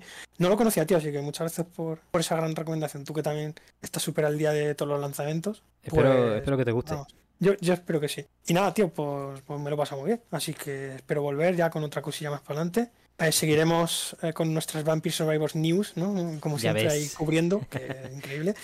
Y me, voy a- me lo voy a instalar posiblemente ya mañana para jugar a, a pillar las dos, las dos nuevas armas que me has comentado. Ah, y hacerlo de la pared, que eso. que quiero comentarlo contigo en algún momento, así que. Ahí está, cuando lo hagas me das un toque. Venga. Así que ya está, Fran, muchísimas gracias por venir, de verdad. Un placer contar contigo para esta segunda temporada y lo que tú has dicho, que ojalá sean muchísimos más programas y estemos aquí Sí. disfrutando de lo bueno de la industria. Es- es- eh, vamos, seguro. Y segunda temporada. Me alegra mucho que estés ya en la segunda, porque eso significa que, que habrá tercera. Porque si no la habrías llamado la última temporada. O sea que. Oh, Estu- hay tiempo para hartarme, pero, Claro, claro. pero sí, sí. No, segunda, este año, segunda. si no haces mesón este año, mm, mueres porque eh, este año hay de todo. Entonces tienes que cubrir Sí. muchas cosas, tío. No te da el tiempo, no te da la vida. Y bueno, eh, ya ahora, ahora serás un hombre libre, porque ahora con los estudios y tal, ahora te puedo esperar un buen verano de vicio, espero que sí. Ojalá, Y a ponerte al día, tío, que hay un montón de cosas por ahí. Absolutamente. Pues, Alex Comensales y colegas del Mesón, muchísimas gracias por llegar hasta el final de este programa, muchísimas gracias por escucharnos. Espero que lo que hayamos dicho durante este programa os haya hecho surgir pensamientos en vuestra cabeza, os haya incitado a comprar juegos que os gusten. Si no, si creéis que nos convence Tears of the Kingdom, os aseguro que Vampire Survivor es el mejor juego de la historia. Nos podéis ver en YouTube y nos podéis escuchar en cualquier plataforma de podcast de referencia. Cualquier comentario acerca de lo que os ha parecido este primera mitad de año prácticamente que estamos ahora mismo en el Ecuador de macro lanzamientos, super megatones, también por la rama independiente y porque no han parado de salir juegos, también sobre lo que hayáis jugado de Tears of the Kingdom, Vampire Survivor. Si estáis viendo este programa cuando ya salió Final Fantasy XVI, si ha llegado a aterrizar bien en vuestras retinas. Cualquier comentario es de más grande valor y lo podéis lanzar a través de cualquiera de las vías oficiales. Ya sabéis que estamos en TikTok, Twitter, Instagram, los comentarios de Spotify, los comentarios de YouTube, en todas partes con el radar puesto para cualquier tipo de arenga, sugerencia o comentario general. Que si queréis también acompañar también de un poco de Bill Metal, os recordamos que tenemos un coffee abierto, coffee.com barra mesonsol para acercaros a la hucha. Y solo me queda agradecerle a Fran su imprescindible y valiosísima presencia en el programa de esta semana y a todas ustedes por acompañarnos y, y poner vuestras orejas otro domingo, que ya eso, ya empieza el verano, a ver si lo tenemos incluso más frescos. Muchísimas gracias por todo, una vez más, y nos vemos la semana que viene. Hasta pronto.